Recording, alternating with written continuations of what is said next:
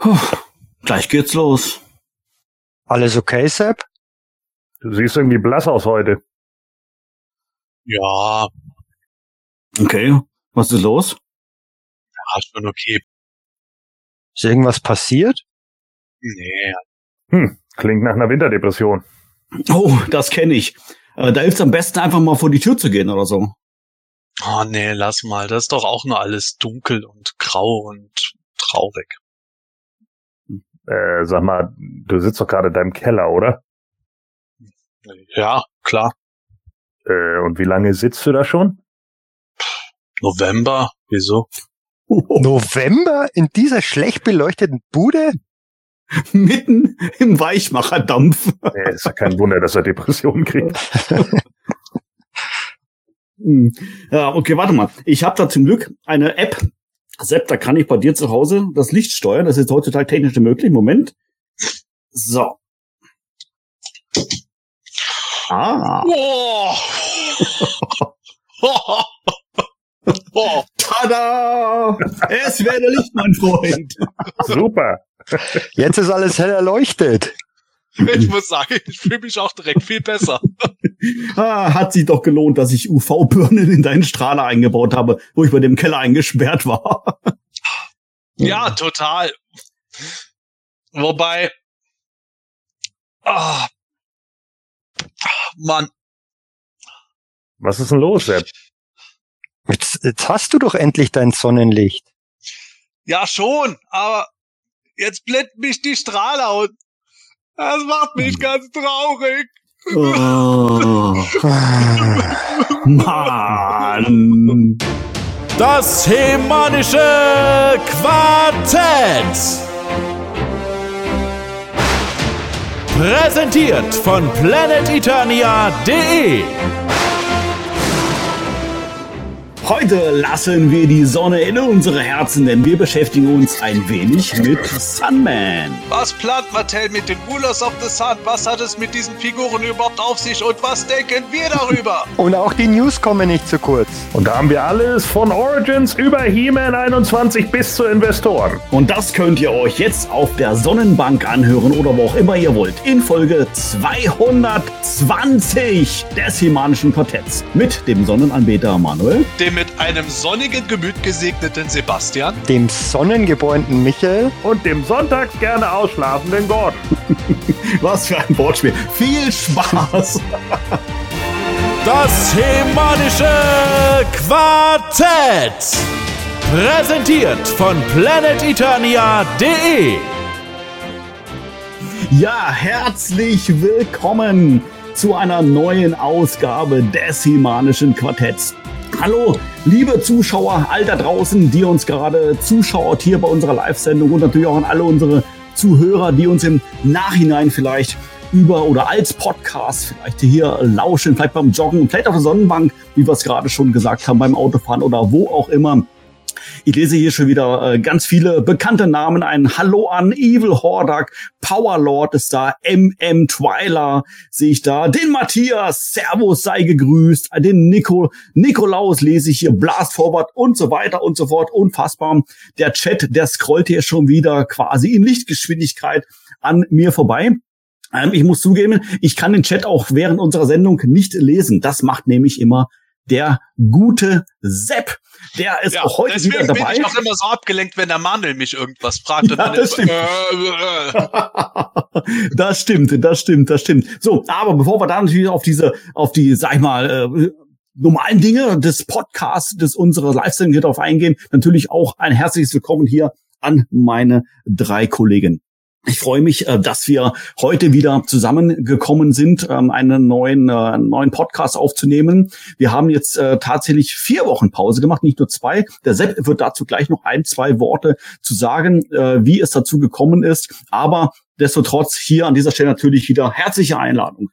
Liebe Zuschauer und äh, ja gut Zuhörer, die können natürlich nachträglich nicht kommentieren, aber die Zuschauer hier in unserer Live-Sendung äh, macht rege Gebrauch hier von den Kommentaren. Der Sepp liest fleißig mit und blendet immer wieder mal Kommentare ein. So, und wenn dir das Ganze natürlich hier gefällt, was wir hier machen, du weißt es sicherlich, auf was ich jetzt hinaus will, dann herzliche Einladung, uns einen Daumen nach oben zu geben. Das tut nicht weh, hilft uns aber ungemein, äh, unseren Kanal Planet Jonia weiter zu streuen auf YouTube und in den sozialen Netzwerken. So funktioniert das Ganze hier nun mal leider. Und da müssen wir natürlich auch ein bisschen mitspielen. Und wir freuen uns natürlich dann auch darüber, eine kleine Resonanz zu bekommen, wie euch das Ganze dann hier tatsächlich dann gefällt. Wenn du schon am Klicken bist an den, äh, auf den Daumen, dann schau doch mal rechts unten bei dem Video im Eck, da siehst du unser PE-Logo. Und äh, wenn du da mit der Maus drauf fährst, dann kommt der Abonnieren-Knopf. Und wenn du es noch nicht getan hast, herzliche Einladung. Klicke auch dort drauf, aktiviere die Glocke und schon bist du voll mit dabei und bekommst dann jedes Mal, wenn wir Videos hochladen, eine Benachrichtigung. Videos gibt es unfassbar viele auf unserem Kanal tatsächlich. Alleine letzte Woche hatten wir ja jeden Tag ein Video vom guten Michael, der hat äh, ordentlich gereviewt beziehungsweise First Look Videos gemacht, unter anderem von Sunman. Und der Gute wird auch heute unter anderem Thema unserer Sendung sein. Ja, der Michael zeigt gerade schon im Hintergrund drauf. Natürlich hat er die Figur schon als erste gehabt. Der hat die Figur schon gehabt, bevor sie Mattel hatte, glaube ich. Ach, ist ja auch wurscht. Wie, ich weiß nicht, wie er das macht. Aber genau da wird es unter anderem oder darüber wird es unter anderem heute gehen. So, also Sepp, wir haben vier Wochen Pause äh, gehabt. Bevor du darauf eingehst, noch eine ganze, noch schnell eine andere Frage. Ich habe ein wenig Durst haben wir heute ein Trinkspiel. Ja, das haben wir natürlich. Und ich habe mich auch schon vorbereitet. Und ja, das Trinkspiel der heutigen Folge, wer das mitmachen will, ehrlich gesagt, ich verstehe nicht, wer das machen möchte. Äh, das äh, kann ja total ausufern, aber jedem das seine. Auf jeden Fall heißt es heute in dieser Folge Gläser hoch, wenn folgende Worte fallen. Sonne, Film, Sunman. Oh, da habe ich auch schon das ein oder andere Wort schon gehört in der, äh, unserer doch so jungen Sendung. In dem Sinne, Prost. Ja, wer möchte, kann schon mal was nehmen. Und ja, das klingt nach nichts Besonderem, aber ich glaube, diese Worte werden heute noch ein paar Mal fallen. Ja, das glaube ich auch. Das glaube ich auch. Wunderbar. Ich freue mich. Wir haben eine neue Sendung am Start. Und ähm, ja, wie habe es gerade schon gesagt gehabt, wir haben jetzt ähm, ausnahmsweise mal vier Wochen Pause gehabt. Normalerweise sind wir alle zwei Wochen am Start. Sepp, was war denn da los? Ja, ähm, wir mussten den Start ja sehr kurzfristig verschieben. Wir hatten das bis zuletzt eigentlich gedacht, dass es alles laufen würde, aber dann live kicks in und äh, leider Gottes war es sowohl bei Manuel als auch bei mir so, dass wir zu dem Zeitpunkt an dem Abend kurzfristig nicht hätten aufnehmen können. Ähm, bei mir ist es tatsächlich jetzt den gesamten Monat gewesen, dass ich richtig viel Arbeit hatte und entsprechend auch lange nachts gearbeitet habe und intensiv. Und deswegen, es war absolut nicht zu vermeiden. Und deswegen mussten wir leider am Ende dann doch sagen, hey, es funktioniert nicht, weil es einfach nur ein himänisches Duo sonst gewesen wäre. Und äh, auch wenn ich mir sicher bin, dass der Michael und der Gordon das absolut souverän gemacht hätten. Aber das steht auch eine Frage. Absolut. Aber wir wollten euch die äh, zwei Stunden Filmrand von Gordon ersparen. Nein, Quatsch. Wir haben dann einfach gesagt, hey, es funktioniert jetzt absolut gar nicht. Äh, wenn jetzt einer nicht gekonnt hätte, dann hätten wir das noch irgendwie ausgleichen können. Aber so haben wir dann gesagt, nee, dann skippen wir, dann machen wir es zum nächsten Zeitpunkt. Und ja, weil letzte Woche bei mir auch noch so viel los war, haben wir direkt gesagt, okay, dann warten wir einfach den nächsten Plantermin ab, dann ist es halt so. Tut genau. uns wirklich leid, ging leider nicht anders. Fälschlicherweise hat Sepp gerade Filmrand gesagt und Manuel hat nichts getrunken. oh. Man sieht immer ein bisschen aufpassen, was hier gesagt Ja, ja, ja, ja. Wobei, das ist ja ein zusammengesetztes Wort. Äh, zählt das dann trotzdem oder was? Ja, ne? Natürlich. Okay, okay. Gut. Auch ähm, wenn ich das, auch wenn ich sage, dass wir heute schon fast das Sunmanische Quartett haben, darf man trinken. Ja, ich musste gerade, wo du jetzt das Ganze ein bisschen erklärt hast, äh, schmunzeln, weil du den Film erwähnt hast, den He-Man-Film erwähnt hast. Ich musste schmunzeln, weil der Gordon äh, vorhin jetzt äh, in, in, in unseren äh, ähm, Link jetzt hier reingekommen ist in unseren Stream und gesagt hat, oh sorry, ich bin ein bisschen spät, ich habe das Skript noch gar nicht vollends durchlesen können. Das heißt, er weiß gar nicht, dass wir heute über den Film auch sprechen werden. Ja. Ah. Weil er ja jetzt oh endlich Gott, kommt. Nach all diesem Warten. Ja. Was, war okay. das schöne, was waren das schöne vier Wochen? wunderbar, wunderbar. Ja, jetzt ist es vorbei. Also, das, äh, wir haben heute einiges vor. Äh, Nicht nur Sunman als Thema, äh, beziehungsweise die Rulers of the Sun, sondern wir haben auch News und davon natürlich nicht nur die letzten zwei Wochen. Wir rasen jetzt quasi die letzten vier Wochen jetzt quasi ab. Und da gibt es wirklich einiges an neuen Entwicklungen im Bereich der Masters. Von daher würde ich doch mal sagen, legen wir direkt los, damit wir nicht erst um zwei Uhr nachts quasi äh, mit der Sendung fertig werden. Ähm, vorab, vorab natürlich haben wir auch wieder Q&A im Angebot. Ähm, es wurden uns wieder einige Fragen gestellt worüber wir uns äh, wieder sehr gefreut haben und freuen. Und äh, da würde ich sagen, beantworten doch, beantworten wir doch jetzt mal erstmal wieder ein paar Fragen. Vorab natürlich die Frage, eine Frage an dich, lieber Sepp. Wie kann man uns denn überhaupt Fragen stellen? Wie geht denn das? Ja, da muss nicht die Sonne auf euch scheinen, haha, sondern ihr schreibt uns einfach eine Nachricht an quartett at planeteternia.de dann könnt ihr euch sicher sein, dass die Frage bei uns ankommt. Und mit ein bisschen Glück wird die dann in einer der nächsten Folgen beantwortet. Ähm, ich hatte neulich eine Frage, die war halt ähm, nicht unbedingt fürs Quartett, sondern eher was über ähm, so bisschen technische Sachen über einen Account auf PE. Das äh, habe ich dann so direkt beantwortet. Aber wenn so Fragen wie heute kommen, dann bringen wir die gerne rein in einer der nächsten Folgen. Wir haben noch einige auf Vorrat. Ich habe nicht alle mitgenommen, die im Moment da sind, weil ansonsten würde es wirklich bis zum nächsten Morgen dauern. Und wir wollen ja nicht, dass die Sonne schon aufgeht, wenn wir fertig sind. Oh, wobei das ja heute ganz passend wäre. Ne? Wir, mod wir moderieren, wir, wir senden quasi bis zum Morgengrauen. Unfassbar Ja. wäre das ja. Ei, ei, ei, ei, ei. Gut, also quartett at planetitonia.de, das ist die E-Mail-Adresse. Herzliche Einladung. Schreibe uns eine Mail. Und idealerweise, wenn du dann denkst, erwähne auch bitte deinen PE-Mitgliedsnamen, dann wissen wir auch gleich, mit wem wir es zu tun haben. ja, okay, also äh, die erste Frage kommt hier vom Michael. Und äh, er schreibt Also nicht unserem Michael, sondern einem anderen. ich wollte es gerade erwähnen. Also ich denke nicht, dass es unser Michael ist, wobei wir natürlich mehrere Michaels haben, ja. Ähm, aber wobei äh, unser Michael jetzt hier äh, oder ist die Frage jetzt von dir, die ich jetzt vorlese? Ja, die könnte auch von mir sein. Okay, In dem Fall aber also, nicht. Okay, gut. Ich lese mal vor. Also, ähm, der Michael möchte wissen, wie steht es eigentlich mit den drei Movie-Figuren Sorod, Blade und Gwildor? Kann Mattel die ohne Probleme bei den Origins rausbringen oder liegen die Rechte bei jemand anderen?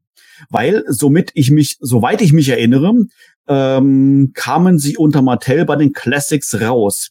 Die William Stout Wave kam ja unter Super Seven dann raus. Wisst ihr da vielleicht irgendetwas? Ich glaube, das weiß der Gordon. Also, die Antwort auf Frage eins: ja, die kommen. Ja, äh, ja. So. Gut. Dann ist ja alles geklärt. Ja, also äh, letzten Endes die Rechte für die drei Figuren, die du da genannt hast, äh, die liegen tatsächlich bei Mattel. Das ist einfach so und deswegen kann Mattel die auch jederzeit rausbringen. Das ist nicht das Problem. Das Problem bei der William Stout Collection war halt, dass es um die Movie Designs von den einzelnen Charakteren ging. Also um He-Man Skeletor, also den Dark Despot Skeletor, den God Skeletor, den wir hatten und den Rebel Leader He-Man und äh, Karg äh, ist eben auch immer noch so, so eine äh, Problemschiene. Das finden ja viele schade, weil sie den ja endlich mal in der Origins-Variante sehen wollen. Aber das sind tatsächlich die Figuren, die da immer noch ein gewisses Problem darstellen. Wie das jetzt wieder aussieht, wenn es über den Comic geht und so weiter und so fort, das wissen wir noch nicht. Da müssen wir abwarten. Aber ansonsten für äh, Sorod, Blade und Gwildor besteht da überhaupt keine Gefahr. Also die werden auf jeden Fall auf uns zukommen. Wobei die, ähm, den Karg gab's ja als Comic-Version. Da, der, und der kam, glaube ich, schon unter Mattel raus. Also denke ich, dass der möglich wäre in diesen Farben, aber ob Sinn macht, den in den Farben rauszubringen, bin ich mir nicht so sicher. Das ist irgendwie. halt die Frage, ja. Äh, K kam doch gar nicht bei Mattel raus, sondern bei Super Seven. Beide Ja. Versionen. Ja, stimmt, die, stimmt, die andere war ja auch bei Super Seven. Ja, genau. Äh, Deswegen Wobei, ich ja, es ist so, nicht sicher. wobei Karg schon von Mattel auch geplant war. Die erste Wave von den Classics-Figuren hat Super Seven ja im Grunde so fortgesetzt, wie Mattel eigentlich hätte weitermachen wollen. Und äh, Karg wäre im Comic-Look wohl auch bei Mattel erschienen. Mit Sicherheit eine Grauzone, aber ähm, ob, ob, ob Mattel das macht, ähm, ich, ich bezweifle es eigentlich. Weil so beliebt ist der dann, glaube ich, auch wieder nicht, dass, dass, dass der ähm, so ein Zugpferd wäre. Nein, das mit Sicherheit nicht. Aber es gibt ja immer wieder Leute, die dann sagen, Mensch, der als Vintage-Version, der wäre noch mal cool gewesen, weil er eben eins, die, eine der prägnantesten Figuren von den anderen sind. Er hat wenigstens eine Sprechrolle. Ja. Im Gegensatz zu anderen. Ähm, also ich war, ich war damals als Kind tatsächlich traurig, dass es den nicht gab. Ich konnte als Kind auch nicht verstehen, warum der nicht erschienen ist. Bei uns hat jemand behauptet, ja, das ist Hordak. Und ich, nee. Aber okay, auch nicht schlecht. Ah, ich habe jetzt gerade noch mal nachgeschaut, ja. Ähm, tatsächlich mit Karg, ähm, das war, ähm, ich habe ich hab mich schon gleich mit dran erinnert, der war in Wave 2 von Super 7 mit drin, in dieser berühmt-berüchtigten, die sich ja so schlecht verkauft hat, sodass im Grunde die Collector's Choice äh, ohne die fünf Figuren wahrscheinlich komplett eingestellt worden wäre. Und äh, das war halt das Krasse. Der Comic Karg kam in Wave 2 raus, 2018, und im Jahr darauf kam dann der Commander Karg in den Filmfarben als Repaint. Das ist auch schon hart gewesen. In zwei darauffolgenden Waves im Grunde die gleiche Figur, nur äh, anders bemalt. Ja, mit minimalen Unterschieden, sagen wir mal so.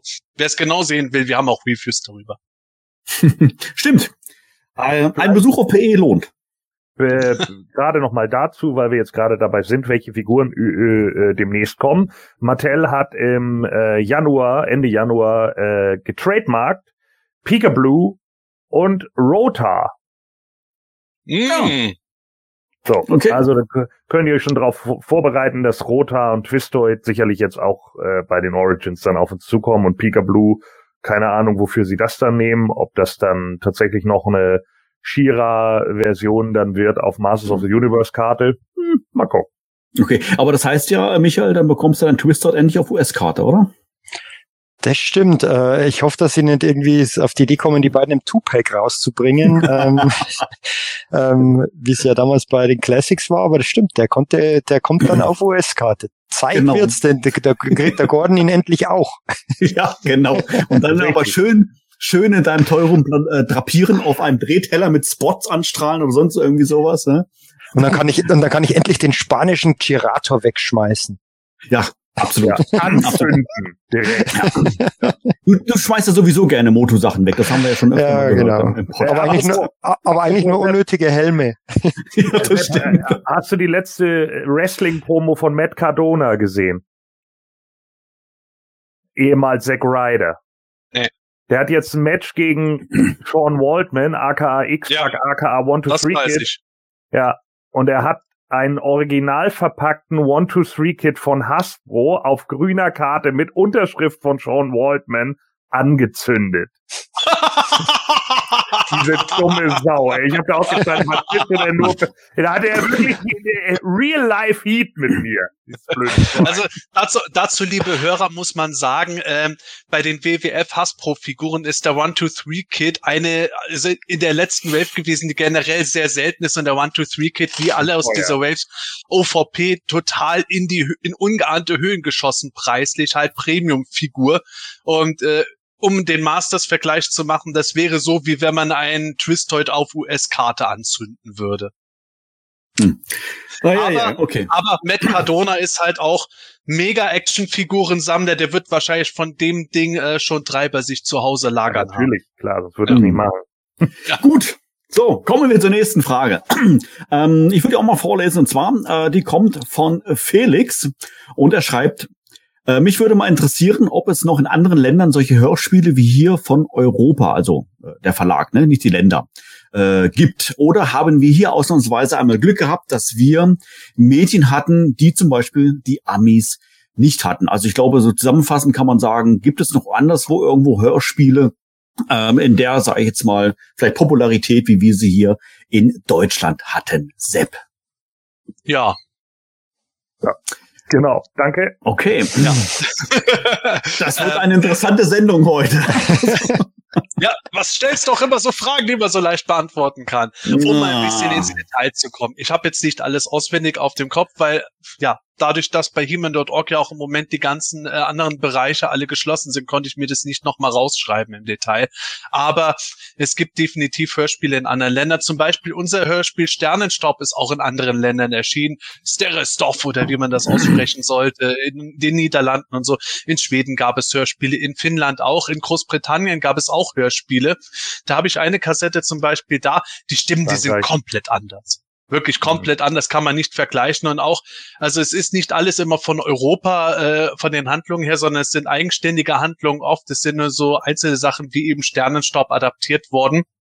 Ich glaube sogar bei den Amis gab es sowas, aber halt natürlich in deutlich geringerem Umfang, weil wir halt das Kassettenkinderland sind. Und ähm, bei den Amis waren sie halt schon weiter. Wozu braucht man Hörspiele, wenn jeder eine Glotze hat? Und ähm, es ist nicht der gleiche Kultfaktor in anderen Ländern geworden wie hierzulande. Also gerade in den europäischen Ländern werden, äh, zumindest habe ich es von den skandinavischen Ländern mal gehört, werden die Hörspiele schon ein bisschen mehr wertgeschätzt, aber sind da auch meilenweit hinter dem Cartoon und so ein Land, wo man wirklich die Hörspiele als eines der Top drei Medien zumindest mal äh, benennt. Das hatten wir auch schon mal in einer Folge. Was sind unsere liebsten Medien? Das ist definitiv Deutschland.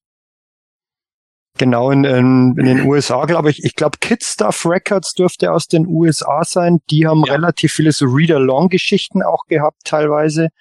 Ähm, genauso wie dem, aber das ist ja kein Hörspiel, diese Platte, die bei Point Dread dabei war. Mhm. Ähm, und ich, das finnische Sternenstaub ist, oder Sternenstoff oder wie man das ausspricht, gibt's ja sogar auf YouTube anzuhören. Ähm, da habe ich mal ein bisschen reingehört. Nein, einfach nur um diese Atmosphäre mitzukriegen. Das finde ich ganz interessant.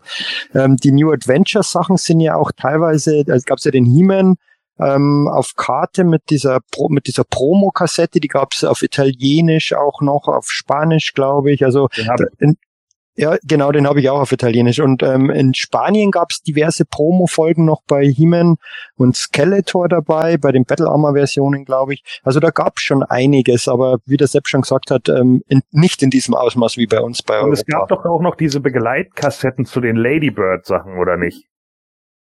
Die Begleitkassetten, ja, richtig, ja, richtig. A Trap, a Trap for He-Man ja. habe ich nämlich mal gehört. Ah ja, genau. Ja, und äh, das ist ohnehin, also gerade in den anderen Ländern war das oft, dass das dann eher so als Promo-Hörspiele oder als Beigaben zu anderen Sachen waren. So wirklich komplette Serien von Hörspielen für sich, wie hier gab es, glaube ich, gar nicht von Masters waren das. Immer nur so hier und da mal drei, mal vier oder so Kid-Stuff auf Mini-LP-Zeug und sowas. Bisschen konfus. Da haben wir es schon ein bisschen straighter gehabt. Hm. Also von daher können wir uns dann tatsächlich glücklich schätzen, dass wir ähm, dieses Medium äh, hatten und haben. Und ähm, ja, ich denke mal letztendlich schon ein großer, ein großer ähm, und ein wichtiger Grund, warum das überhaupt so war, glaube ich, Sepp, du hast es gerade schon an, angedeutet gehabt, ähm, ist, dass wir einfach das äh, Kassettenkinder waren. Wir, wir haben keinen Kabelfernsehen gehabt in dem Sinne, in dem Ausmaß, wie es in den USA vielleicht schon verfügbar war. Von daher musste man ja irgendwas anderes machen. Und einen Plattenspieler abends am Bett stehen haben, ist auch ein bisschen blöd, ne? Also von daher macht eine Kassette da schon irgendwie dann äh, dann tatsächlich schon schon Sinn. Ja, ich finde sie schön. Ich finde sie toll. Ich höre die äh, nach wie vor noch sehr sehr gerne an. Und äh, wir haben ja beispielsweise unsere äh, die 37 Hörspiele alle äh, rezensiert hier im Himanischen äh, Quartett. Ist schon tatsächlich schon ein bisschen länger her. Ähm, aber ich glaube, es lohnt sich da die eine oder andere Folge nochmal auszukramen. Wir haben auch Reviews zu in Textform zu allen Hörspielen. Also auch da gerne mal vorbeischauen auf Planetonia. Ist ja unglaublich, was wir mittlerweile in den letzten 19 Jahren da schon angesammelt haben. Nicht, nicht zu vergessen, Princess of Power. Ja. Genau. Richtig, richtig, richtig. Da hatten wir doch neulich erst einen Talkback. Ja. Richtig, ganz genau. Ich wollte es gerade noch erwähnen, da sind wir ja quasi mittendrin. Äh, das ist ja, kann man ja eigentlich so sagen, unser Highlight äh, aktuell bei dem Himanischen Quartett. Und ich denke mal, dass wir dann demnächst auf alle Fälle wieder die nächste Folge rocken werden. Ne? Also, ich muss durchaus ich sagen, ich bin mittlerweile schon überglücklich darüber, dass wir äh, einen Status geschafft haben, wo die Leute sich auch sowas dann anhören, einfach nur, weil sie sich erhoffen, dass das unterhaltsam ist. Da, ja. hat, da hat es schon Zeiten gegeben, da mussten wir händeringend äh, drum kämpfen, zu sagen, hey, hört mal rein, es ist nicht so kacke. Also nicht das Hörspiel, sondern unsere Besprechung. Ach, herrlich, herrlich, herrlich. So, ich habe noch eine Frage. Und zwar fragt der Torben, ähm, ist die Fledermaus auf Skeletors Harnisch ein Verweis auf seine Schülerschaft Hordaks?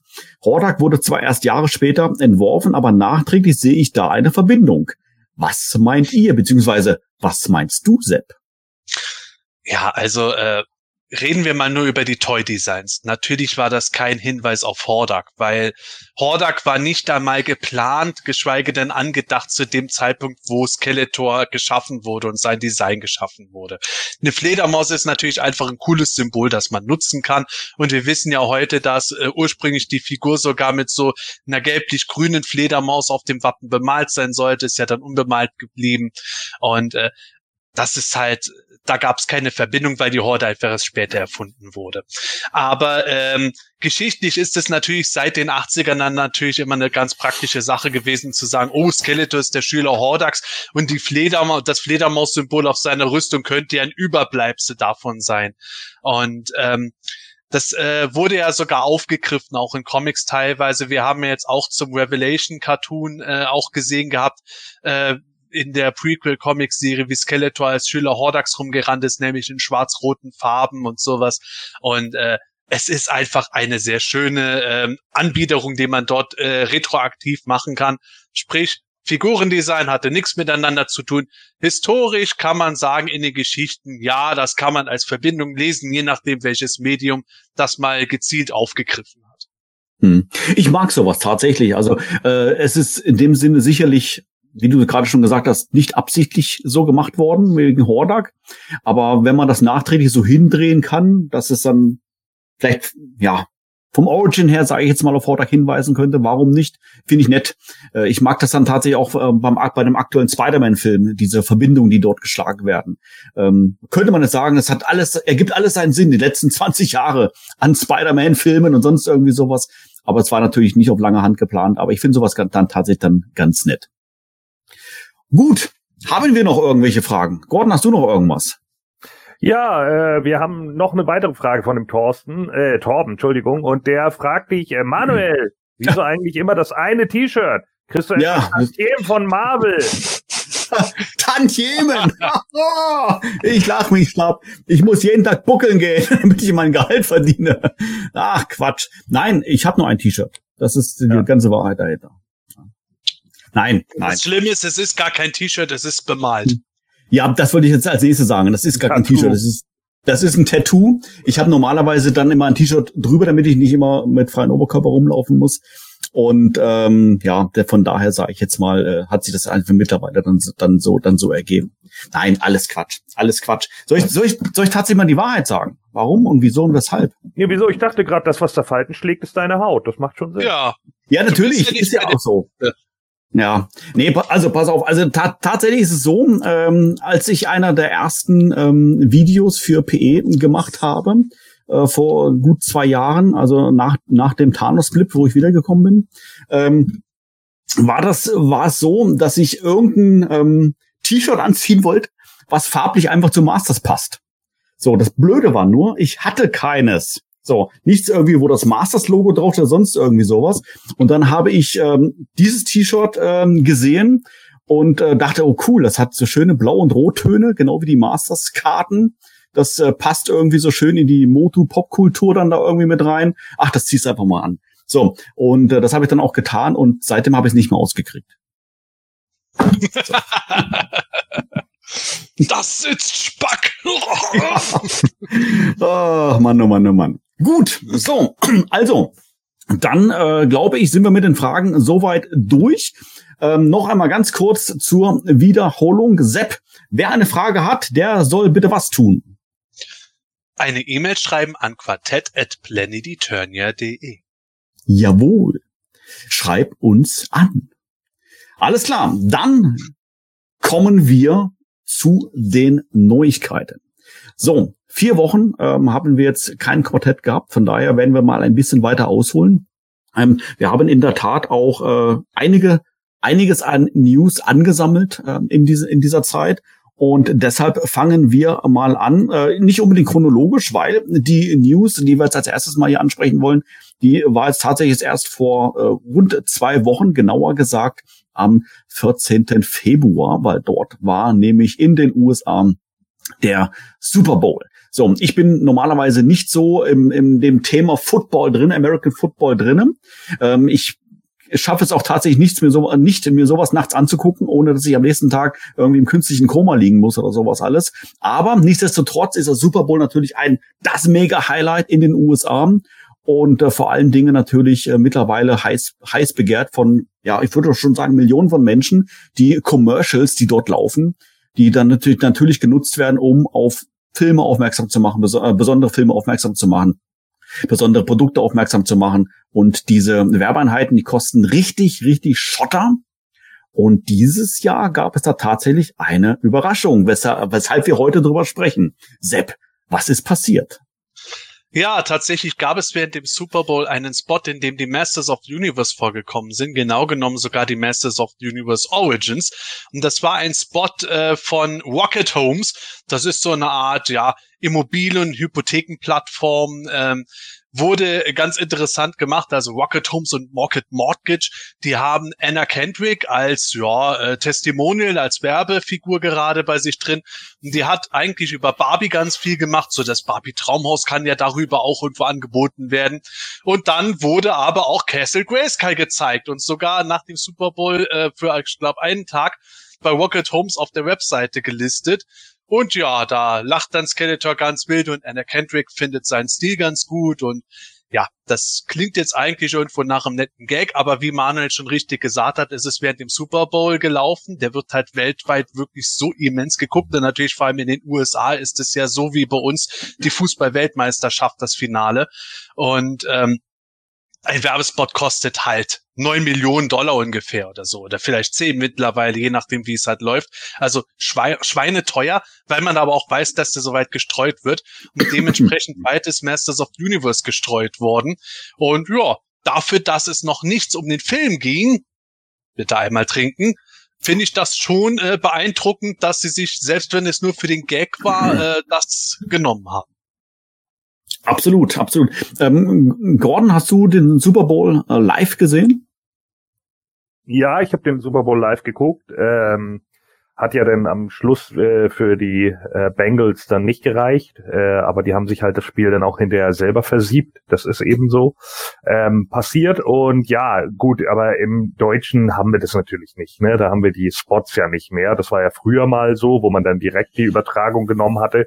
Das fand ich irgendwie cooler, äh, muss ich tatsächlich sagen, weil die Ami-Spots einfach immer geiler sind. Äh, hier in Deutschland kommt ja die ganze Zeit immer irgendeine Scheiße über Parship oder was weiß ich nicht, was für ein Müll äh, wo man sich dann äh, auch nach dem zweiten Mal schon denkt, so, oh, ich habe so die Nase voll davon und dann war irgendwie Chio-Chips und keine Ahnung, das war 520.000 Mal. Da habe ich dann schon gleich gesagt, okay, ich melde mich nie bei Parship an und ich kaufe jetzt auch erstmal keine Sachen von Chio-Chips mehr, weil ähm, ich mache das mittlerweile so, wenn mir Werbung richtig auf den Sack geht, wie auch YouTube-Werbung, dann kaufe ich die Produkte nicht mehr. Hm, mach's genau okay. anderen Weg rum. Das heißt also, wenn Werbung jetzt geschaltet wird und die geht mir auf den Sack, dann kaufe ich den Kram nicht mehr. Und das sollte man in Zukunft immer so machen, damit man nicht mehr mit nerviger Werbung genervt wird. Also sprich, du hast deinen Parship-Account gelöscht da drauf, oder wie?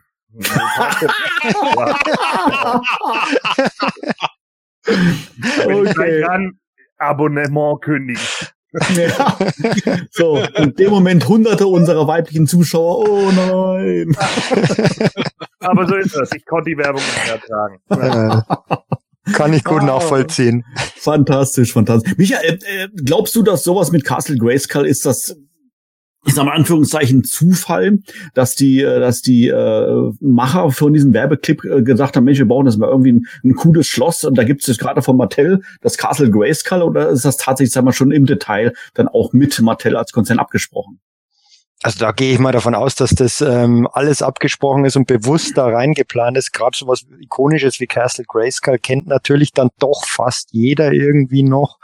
Ähm, Gerade ähm, auch in unserem Alter und dann Skeleton, das war ja wirklich auch ganz witzig und hat ja auch gut gepasst mit in diesem Barbie-Spot dann auch noch äh, Castle Grayskull mit drin. Ähm, fand, sah auch richtig cool aus, als die, als dann das Licht ausgegangen ist und die Augen rot aufgeleuchtet haben. Also echt, echt richtig gut gemacht. Aber ich stimmt Gordon schon zu, es ist schade, dass bei uns diese Werbespots halt eben nicht zu sehen sind. Ähm, ist das dann eigentlich ein deutsches Ding äh, oder sieht es kein fremdes Land, die US-Clips? Ich glaube, da, also es gibt mit Sicherheit einige Länder, die das dann übernehmen, aber das ist, ähm, mhm. ich könnte mir schon vorstellen, dass das in etlichen Ländern so ist, dass da halt einfach die Rechte nicht da sind. Dementsprechend, man kann ja den League Pass kaufen bei, bei der NFL, mit dem man alles anschauen kann. Und da, glaube ich, dürften dann die Werbespots mit drin sein, wenn mich nicht alles täuscht. Ja, das ist tatsächlich, also es gibt Möglichkeiten, aber sagen wir mal so, äh, normalerweise würde man ja nicht speziell den Super Bowl oder diesen League Pass kaufen, um dann beim Super Bowl Finale die Werbung sich angucken mhm. zu können im Original, mhm. vor allem wenn die gefühlt zwei Stunden später auf YouTube eh online ist. Ja, das stimmt. Aber ich finde es trotzdem sehr interessant und sehr, sehr spannend. Das ist ja schon das zweite Mal, dass wir Moto in der Werbung haben. Ähm, vor wenigen Wochen ähm, gab es ja einen Clip von eBay Deutschland, glaube ich, wo auch äh, Masters zu sehen waren. Und ähm, ich weiß nicht, kann man da irgendwas oder würdest du dir da irgendwas von herleiten, äh, Sepp, äh, in puncto von der Prominenz der Masters mittlerweile? Boah, ich weiß nicht, ob das jetzt was mit Prominenz speziell zu tun hat. Ich meine, äh, diese beiden Spots sowohl von eBay als auch, ach, jetzt habe ich schon wieder vergessen, wie die hießen, diese äh, Rocket Homes und Rocket, Rocket Ja, Rocket, Rocket Homes. Das ist irgendwie, wie kommt man auf Rocket Homes? Egal. Äh, jedenfalls, äh, ich, ich weiß es ja nicht, wie es wirklich dort ist, aber ich hätte jetzt mal drauf spekuliert, dass da auch Geld geflossen ist. Äh, es kann natürlich auch sein bei eBay gerade, dass halt da auch jemand gesessen ist. Ich meine, die Leute, die heute solche Sachen auch äh, produzieren, die sind ja nicht äh, um die 20 äh, alle, sondern sind auch oft in unserem Alter, zumindest die, die das mitentscheiden. Und dann kann es natürlich auch sein, dass dann Masters Nostalgiker gesagt hat, hey, das ist auch super und hat vielleicht auch noch mitgekriegt, dass äh, Moto auf eBay halt immer durch die Decke gegangen ist, wie blöde. Äh, das kann natürlich da mitspielen. Es kann aber auch sein, dass äh, schlichtweg von Mattel oder jemand da irgendwo auch so ein bisschen was geflossen ist, dass da halt so eine Art Mini-Sponsoring stattgefunden hat. Ja, dann guckt mal hier, wenn ihr unsere, unser Teil mit reinnimmt, da geben wir euch da ein bisschen was. Also, da müsste hm. man jetzt wirklich im Detail drin sein und die, die, inneren Machenschaften kennen, um das beurteilen zu können. Also reine Spekulation, egal was man da sagt. Das ist ja ein bisschen das Problem letztendlich. Ähm, wenn diese Spots in Deutschland zu sehen wären, dann, dann hätte wahrscheinlich APE auch einen Spot geschaltet, aber so macht es natürlich keinen Sinn. Nee. Ja, also wobei äh, Sepp und ich ja dran sind, äh, beim nächsten Super Bowl mhm. Werbung fürs DHQ zu schalten. Wir sammeln jetzt gerade noch, äh, Sepp hat's ja schon gesagt, neun Millionen brauchen wir für einen 30-Sekunden-Spot, aber ich bin da ganz guter Dinge, Sepp, dass wir das zusammenbekommen in irgendeiner Art und wir Weise. Wir sind kurz davor. Ja, die ersten, ja.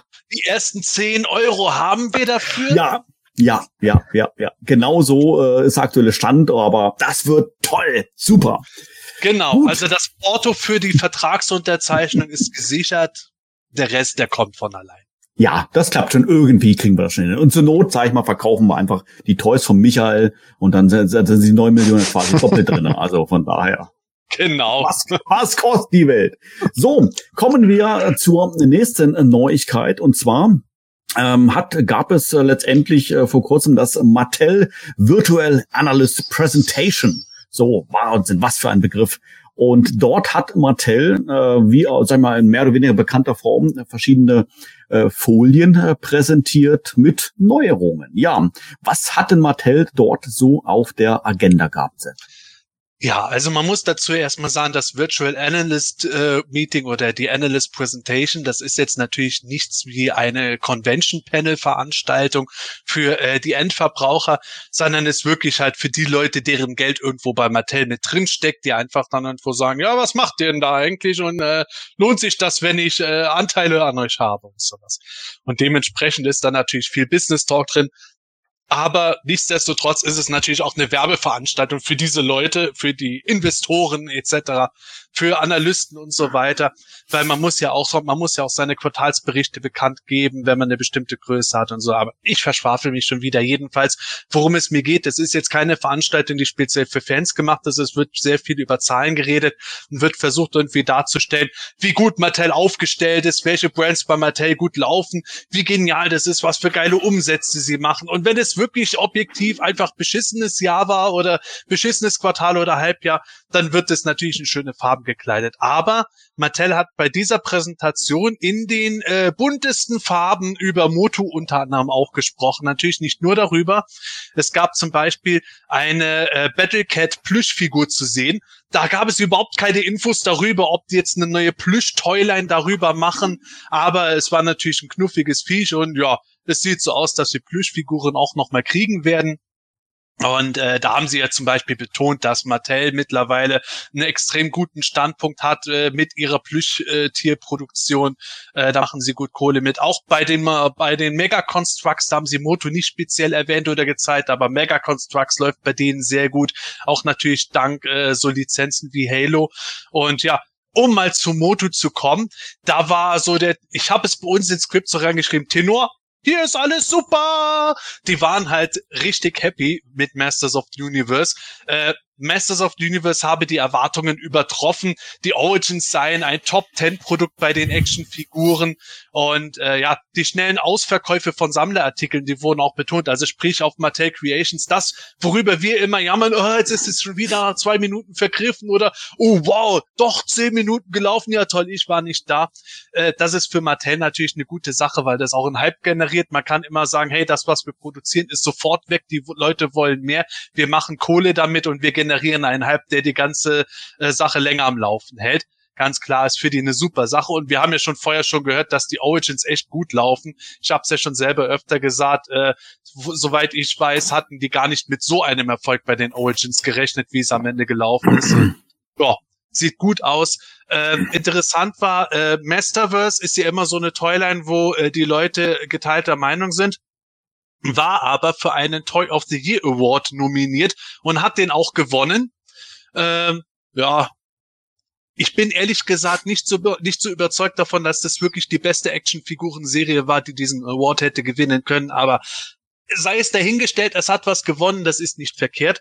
Und äh, sie haben auch sogar die Netflix-Serien erwähnt. Äh, beide Netflix-Serien äh, sind in den Top 10 der Kinderserien in 20 Ländern rangiert und äh, ja, auch das hat sie sehr zufrieden gemacht. Und äh, ja, natürlich kann man jetzt darüber erzählen, welche Serie ist besser angekommen bei den Fans und welche nicht, welche wurde kontroverser behandelt. Aber bei Mattel und Netflix zählen natürlich die Zahlen und es sieht da schon wohl nicht so schlecht aus. Man hat jetzt nichts über eine Fortsetzung von Revelation gehört, weil jetzt natürlich die nächste Fortsetzung der CGI-Cartoon ist, der jetzt äh, nächste Woche sogar schon anläuft. Am 3. März. 3. Ja, genau. He-Man 21, dazu kommen wir noch Staffel 2. Und äh, das äh, wurde dann eher erwähnt. Also über Revelation müssen wir noch warten bezüglich einer Fortsetzung. Aber sie waren mit den Netflix-Serien zufrieden. Und sie haben dann auch noch etwas anderes von Netflix erwähnt. Dazu komme ich dann aber. Eieieiei, ich ahne da irgendwas, ne? Und ich glaube auch, dass Sepp, äh, der Sepp, du bist ja der Sepp, dass der Gordon dazu auch noch einen Kommentar haben wird. Ganz sicher, ganz sicher. Ja, du hast es gerade schon gesagt, äh, solche Analyst-Meetings, äh, die sind natürlich in, durchweg eigentlich mal positiv, auch wenn es vielleicht nicht so positiv das Ganze lief. Ähm, vielleicht nochmal hier nochmal zusammenfassend, äh, Gordon, wie, wie würdest du denn so ein Jahr äh, Masters, unabhängig jetzt welche Toyline, äh, für dich jetzt mal beschreiben? Hast du auch vom Gefühl her, würdest du sagen, das war ein Erfolg? Ja, klar. Also äh, warum nicht? Ich meine, die Origins scheinen irgendwie zu laufen. Die Netflix-Serien sind äh, in aller Munde, ob nun positiv oder negativ, ist in dem Moment dann auch erstmal egal. Hauptsache, sie sind in aller Munde. Ne? Äh, das ist ja auch so eine Sache. Also ich meine, äh, wir haben uns ja nun auch äh, über Revelations im zweiten, im ihr zweiten Part nicht mehr so positiv geäußert wie noch im ersten, ähm, weil eben auch so vieles gerusht wurde und äh, so ein bisschen holter die Polter war. Das heißt ja aber nicht, dass es nicht gute Sachen gab und auch gute Ansätze und die Animationen waren ja auch in Ordnung.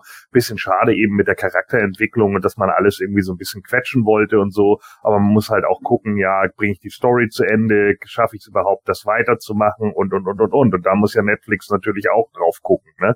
Da muss man ja auch immer gucken, ist eine Viewerschaft etc überhaupt da? Und offensichtlich ist die ja da.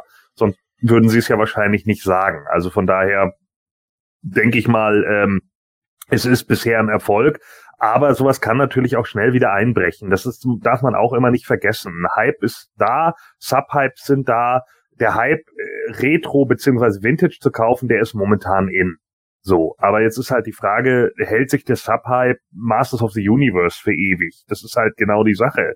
Ähm, das ist ja auch einer der Gründe, warum dieser Spot beim Super Bowl läuft, weil sie genau wissen, wer guckt gerade den Super Bowl. Ne? Und diese, die, äh, wenn du die die Haupt Zielgruppe der Amis ist ja immer 18 bis 49 und da natürlich dann äh, ist die kaufstärkste Kraft immer die Anfang 40-Jährigen. Das sind alles die Leute, die mit Masters of the Universe, so wie wir, natürlich groß geworden sind. Und klar, spielen die, äh, werden die dann ins Herz getroffen mit Nostalgie, ist da vollkommen normal. So, also macht man natürlich auch einen Spot damit. Das macht man ja nicht nur mit Masters, sondern mit etlichen anderen Sachen ja auch. Sei das nun Atari oder was weiß ich nicht was, so, ne? Alles, was eben in den 80ern gerade groß war und mit dem man irgendwie was verkaufen konnte, Nintendo, NES oder whatever. So, und äh, daran wird natürlich dann geschraubt und gezogen. Und dafür läuft es momentan wieder ganz gut. Jetzt muss man natürlich gucken, wie lange hält sich das Ganze. Und das äh, gilt es jetzt auszuloten. Vor allen Dingen beim dummen nächsten Thema. Ja, zum nächsten Thema kommen wir gleich. Äh, abschließend vielleicht hier zu diesem generell zu den Analyst-Meeting noch natürlich noch eine Frage an den Michael wie er das Ganze äh, wahrgenommen hat, weil du bist, glaube ich, auch Mattel-Aktionär. Hältst du nicht sogar einen Großteil Aktien? Ja, ja, klar. Ähm, ja. Ich bin großer Aktionär bei Mattel. Ähm, nee, Spaß, Spaß beiseite. Spaß, ähm, Spaß, Spaß. Das ist auch noch so trocken gesagt, hättest es einfach durchziehen müssen. Manuel hätte irgendwann, jetzt echt? Stimmt das sogar? Äh, ja. Ja. Ähm, ne, aber es ist halt natürlich schon auffällig, gerade bei sowas wie Amazon zum Beispiel, dass ähm, wenn irgendwelche neuen Toys speziell jetzt Origins erhältlich sind, sind die sofort immer ausverkauft und sofort auch immer dran Bestseller. Ähm, und das zieht sich wirklich durch und das, ähm, das, das wird natürlich auch wahrgenommen und dass, dass, dass das so weit oben landet. Und das hat man jetzt schon öfters mal bei Amazon. Ich glaube, das war auch, jetzt, das hat jetzt mit Mattel konkret nichts zu tun, aber bei dem Toy Guide vom Pixel Dan war es auch so, der war auch in dieser Kategorie auch, glaube ich, auch ganz weit oben eine Zeit lang zu finden. Ähm, das, das ist alles sehr, sehr positiv. Ähm, da kommen wir später drauf zu sprechen. Was ich interessant finde, das kann aber an, an, diese, an der kompletten Vermarktungskampagne liegen, dass ähm, auf Amazon.com die Sunman-Figur seit Ewigkeiten vorzubestellen ist und die ist nicht ausverkauft, im Gegensatz zu allen anderen. Äh, zu, zu Clawful, zu, zu Anti-Eternium, die sind sofort weg. Sunman ist nach wie vor zu bestellen. Ähm, das kann natürlich sein, weil das eben diese große Kampagne ist. Oder geht's jetzt schon wieder in eine Richtung, ähm, ja, Sunman kommt vielleicht einfach nicht so gut an. Ähm, werden wir mit Sicherheit später nochmal drüber reden, finde ich ganz interessant. Ähm, ich muss dem Sepp voll, völlig beipflichten. Ich find, bin auch etwas irritiert, obwohl ich viele Figuren gut finde, ähm, dass ähm, Masterverse zum Toy of the Year gewählt wurde in, in dieser Kategorie.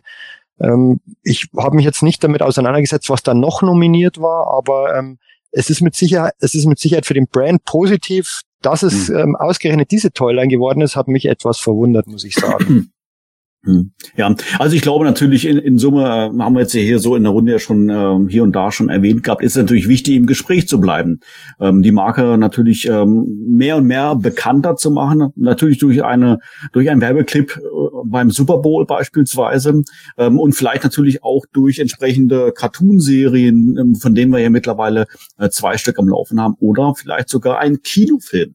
Da haben wir ja in den letzten Podcast-Folgen immer wieder mal drüber gesprochen, wobei es zum Thema Kinofilm mittlerweile jetzt sich ähm, von der Begrifflichkeit her gewandelt hat in einen Netflix-Film. Ich weiß nicht so recht, ähm, es, ja, wenn, ja, ja, wenn das Thema äh, äh, wenn das Thema, sage ich jetzt mal, vielleicht ansatzweise ernst genommen werden soll, dann äh, würde Mattel doch vielleicht auf so ein Meeting auch drauf eingehen. Haben Sie das, äh, Sepp? Ja, tatsächlich. Sie sind auf oh. den Film eingegangen. Und wir hatten ja schon mal die Nachricht, der Film, der soll jetzt nicht äh, Kino kommen, es sei denn, irgendwelche Kinos werden den selbst ausstrahlen, sondern wird von Netflix gemacht werden. Und bei Netflix dann natürlich auch auftauchen. Und das war ganz interessant. Äh, da gab es eine ganze Präsentation über Mattel Films von der ähm, Executive Producerin Robbie Brenner wenn ich das mal so schnell vorlesen darf aus dem Artikel, den der ähm, Michel bei uns geschrieben hatte. Ja, äh, es geht ja darum, äh, es ist ja im Moment ein Barbie-Film auch geplant, aber auch Masters of the Universe. Und wir haben gehört, jetzt ist Kyle Allen in der Hauptrolle gerade stationiert und von Adam und Aaron Nee die Ritter von Nee, die ähm, sollen als Regisseure fungieren. Und äh, da wurde halt dann letzten Endes erzählt, ja, ähm, es wäre eine natürliche Auswertung der, Be der Beziehungen zu Netflix gewesen, dass der dann ausgewählt wurde als Heimat des Films. Daran merkt man, das ist so wieder dieser Werbesprech, wo man sagt, ja, wir sind mit Sony irgendwie nie so richtig in die Pötte gekommen und finanziell vielleicht nicht einig in der Richtung. Und ja, da ist Netflix gekommen, hat ein paar Millionchen ausgeschüttet, das hat gut funktioniert. Gott sei Dank haben wir mit denen das schon mit den Serien angeleitet gehabt. Ja, so wie es halt heutzutage so läuft. Jedenfalls ähm, es wird dann auch ein bisschen auf das Verlangen der Fans nach einer Rückkehr äh, der äh, Serien und so gesprochen und so. Viel Werbesprech, aber das, was wir in der letzten Folge, weil die Nachricht noch so frisch war, noch nicht hundertprozentig sagen konnten, aber was sich dann schnell rausgestellt hat, ist klar, äh, der Film startet nicht diesen Sommer, sondern die Dreharbeiten sollen diesen Sommer starten. Und ja, ich habe schon die Regisseure genannt, ich habe den Hauptdarsteller Kyle Allen genannt. Und äh, das Interessante war, die Regisseure, die Ritter von Nie, die äh, waren auch äh, zugeschaltet oder beziehungsweise es gab einen Videoeinspieler. Da haben sie dann auch eben ein bisschen so erzählt, was Moto für sie eigentlich bedeutet. Und äh, ja, ich überspringe das Ganze mal kurz um. Äh, ging es darum, dass sie gesagt haben, in dem Film soll so eine Art Superheldengeschichte erzählt werden und der Kyle Allen als He-Man oder als Adam, je nachdem wie es halt genau umgesetzt wird, der soll quasi so die, die Identifikationsfigur für den Zuschauer sein und zusammen mit dem Zuschauer die Welt von Eternia äh, quasi erleben und äh, ja, das soll natürlich ein Stoff sein, der für Mythen und Legenden tauglich ist und wie es halt immer so ist, Werbung, Werbung, Werbung, um die ganzen Leute anzuheizen. Was ich dabei persönlich interessant fand, was sie da mit diesem Superheldenansatz sagen und dem das dass der Zuschauer äh, Eternia und die Kraft von He-Man durch den Hauptcharakter erleben soll, erinnert mich ein bisschen an einen Drehbuchdraft, von dem man schon mal gehört hatte, nämlich dass äh, nur ich weiß nicht, ob es in dem Film auch so sein wird, aber es gab einen Drehbuchdraft vor gar nicht so langer Zeit, der vorsah, dass irgendwo Adam mehr oder minder ins Exil auf die Erde geschickt worden war und da irgendwie aufgewachsen ist und dann wird er wieder nach Eternia geholt und erfährt erst von seinem wahren Schicksal und erlebt dann die Welt von Eternia. Kommt einem irgendwie alles ein bisschen bekannt vor, oder? Und ja, vielleicht kommen Kevin und Judy dann als seine Adoptiveltern, was weiß denn ich. Ja. Aber also ich weiß nicht, ich weiß nicht, ob der Film jetzt wirklich so sein wird, aber ich habe schon das Gefühl gehabt, als wäre das so ungefähr die Prämisse, mit der sie vielleicht arbeiten wollen, weil ja, wie sonst soll man Eternia kennenlernen, weil Adam würde das ja normalerweise schon alles wissen. Ja, das stimmt. Da ist natürlich was Wahres dran. So, ich würde sagen, ähm, jetzt, ähm, liebe Zuschauer, präsentiert Ihnen das Simanische Quartett den einmütigen Rant von Gordon. Bitte sehr. So, also wir halten jetzt erstmal fest, ein Kinofilm kommt nicht. Ja, ich hab's gesagt. Auch wenn jetzt irgendwelche Leute in den Kommentaren, ja, bla bla bla, es ist kein Kinofilm mehr. Ende. So, das heißt, es ist jetzt nur noch ein Netflix-Film. Zweitens, angesagt sind Filme schon immer geworden. Es ist noch nichts gedreht, noch gar nichts fertig. Es kann alles noch passieren. Die Regisseure können sich mit Netflix noch in die Haare kriegen. Netflix kann sagen, wir geben nicht genügend Geld. Mattel kann sagen, wir geben nicht genügend Geld. Die Umsetzung äh, startet nicht oder, oder, oder. Nochmal, ich bleibe jetzt dabei. Ich glaube, dass erst wenn ich, und da, hast, da habe ich ja damals gesagt, ne, wenn ich im Kino sitze und da das Kino plagt, haha, das passiert ja schon mal nicht. So, das ist ja Nummer eins. Because I told you so. Ich werde nie im Kino sitzen und dieser Film wird da laufen, weil der Kinofilm ja nicht kommt. So, das ist das Erste. Und das Zweite ist, ich werde auf meiner heimischen Couch sitzen und mich freuen, dass Masters läuft, wenn es bei meinem Netflix-Abo irgendwo auftaucht und vorgeschlagen wird, könnte sie auch interessieren, weil sie ja He-Man 21 und He-Man Revelations geguckt haben. Und auch das steht ja noch komplett in den Sternen. Und deswegen sage ich auch weiterhin, hm, also so ein Film, der kommt ja nie. so. Aber, aber jetzt, pass, jetzt pass auf, Gordon. Bitte. Ich, ich meine mich zu erinnern, dass ähm, zumindest The Irishman damals ähm, von manchen Kinos ausgestrahlt wurde, obwohl es ein Netflix-Film war. Was, was passiert dann? Ja, dann will ich, dann will ich das sehen, wie jemand von unseren Zuschauern im Kinosaal sitzt und davon ein Foto macht. Also ihr seid aufgerufen, wenn es soweit ist. Sorry, aber The Irishman von Martin Scorsese ist so ein little bit höher als He-Man äh, und The Masters of the Universe. So klitze. Das, das stimmt. Ähm, übrigens, was mir noch, was mir noch eingefallen ist, bei dem letzten Podcast habe ich die ganze Zeit rum überlegt, woher kenne ich diesen Kyle Allen? Und dann ist mir eingefallen, ähm, das gab eine Serie auf Amazon Prime, glaube ich, war die The Path. Da geht es um eine Sekte, die fand ich eigentlich gar nicht schlecht insgesamt, die Serie, aber er war der, der Sohn, da, der dann irgendwie ähm, aus dieser Sekte ausbrechen wollte und ist mir furchtbar auf die Nerven gegangen. Äh, deshalb kannte ich ihn. Jetzt bin ich mal gespannt, wie er als He-Man ähm, sich schlägt. Falls ja, es ja, kommt. Ja, ja ich, also, ja. ich finde es nach wie vor spannend. Gordon, bitte gerade die Einblendung war, ne, wenn wir das tatsächlich schaffen sollten, dass auf Netflix dieser Film läuft und dann ein Kino angemietet wird, wo etliche Leute kommen, ne, dann komme ich als Special Guest. Auf alle Fälle, natürlich, So. Und soll natürlich. ich was sagen? Ich gehe ja kein Risiko ein. So. ja, und dann werden wir extra dann äh, in München das Kino mieten, dann hast du noch einen maximalen Anreiseweg. Nee, München ist sogar gut, weil dann kann ich nämlich Ah. so direkt von, es gibt nämlich Flüge direkt von Sylt nach München. also, noch besser. Ja. Noch besser. Okay, also, wir können nicht in die Zukunft schauen. Wir dürfen uns vielleicht ein bisschen freuen, der ein oder andere zumindest mal. Ich bin nach wie vor gespannt. Ich traue, wie gesagt, Netflix das Ganze schon zu, weil die einfach Kohle haben wie sonst was. Aber mal sehen, du hast schon gesagt, Gordon, kann man ja auch nicht von der Hand weisen. Es kann noch jede Menge schiefgehen. So, also, nichtsdestotrotz. Nicht, mal ganz kurz noch dazu. Haben wir Ja. nicht schon bei einem vorherigen Film irgendwelche Aufnahmen gesehen von Riesenrädern, die angeblich irgendwie in dem Film vorkommen sollten? Da wurden Fotos geschossen von den Artskizzen, die wir da hatten und bla. Und das haben wir dann, haben alle vergrößert und umgedreht und geguckt, was könnte das sein? Könnte das nicht der Battle Ram sein? Könnte dies, könnte das, könnte jene? Das, das ist doch alles schon da gewesen, Mann. Wir tun jetzt so, als wenn das wieder so eine mega Neuerung wäre, dass da irgendeine Alte am Panel sitzt. Ja, wir haben damit ganz schön Erfolg. Ich glaube, wir machen mal einen Film. Wow. I've heard that before. Ah, ja, warten wir es ab. Warten wir es ab. So, also, wie gesagt, ob der Film kommt, äh, können wir nicht sagen, wissen wir nicht, aber wir wissen eines äh, tatsächlich ganz genau. Und zwar am 3. März, Sepp, du hast es gerade schon gesagt, ähm, wird es äh, die Staffel 2 geben vom äh, He-Man and the Master of the Universe Cartoon auf Netflix. Ich bin schon mega gespannt drauf. Mich hat Staffel 1 wirklich sehr äh, überrascht, aber das ist nicht das Thema unserer äh, nächsten News, sondern es geht ja allgemein um He-Man 21, um die Toys dahinter, denn ähm, auch dort äh, gab es, glaube ich, auch einiges Neues mittlerweile zu sehen. Was haben wir da? Sepp? Ja, also bevor wir zu den Toys kommen, ich habe da auch noch was zum äh, Trailer zu sagen, über den wir noch nicht reden konnten. Wir werden jetzt auch nicht groß auf den Trailer eingehen, liebe Hörer, weil wir eben ja jetzt schon kurz vor der Veröffentlichung der neuen Folgen stehen. Und äh, ich kann jetzt schon sagen, wir haben geplant, am 6.3.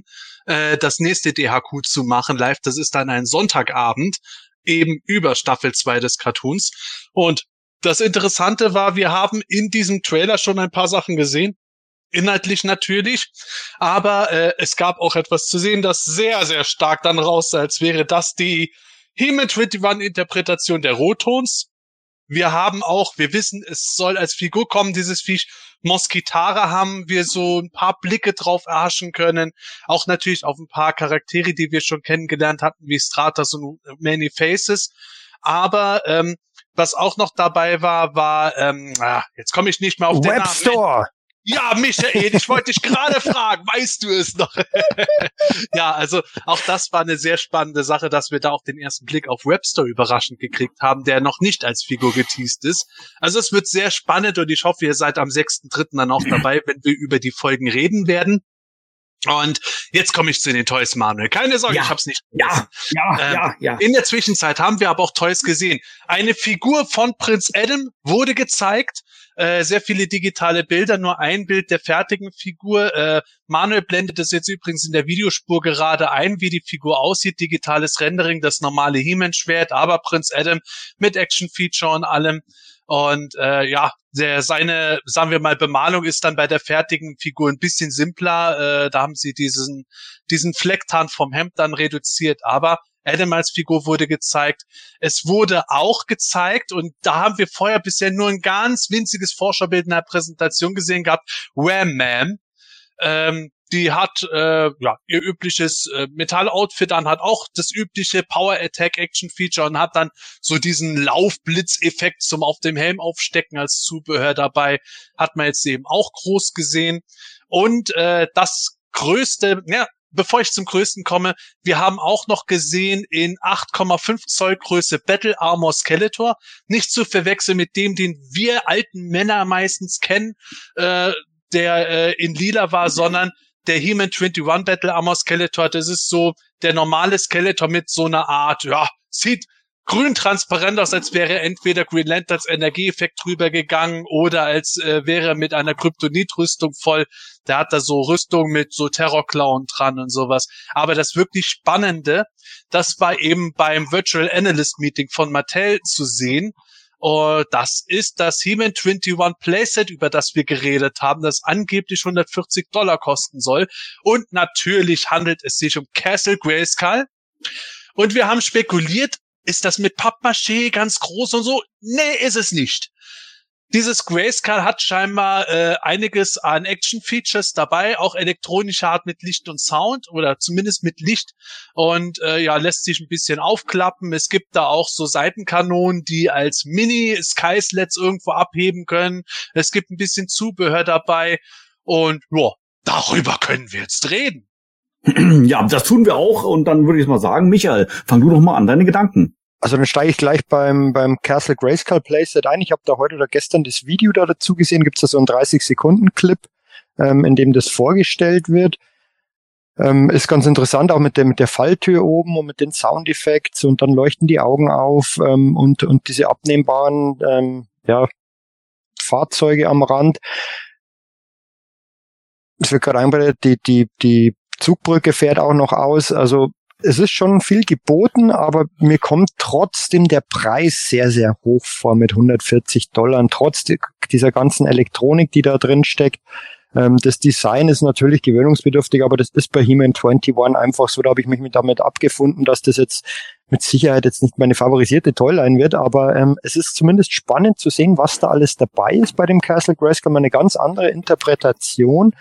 Ich bin nur gespannt, ob da neben den ähm, neben dem Set selbst vielleicht auch irgendwelche Figuren noch oder ein, ein zwei Figuren dabei liegen werden. Könnte ja sein, ähm, weil mir kommt es doch etwas viel vor, trotz dieser Fahrzeuge, die man abnehmen kann und so weiter, für, für 140 Dollar oder 150 Dollar.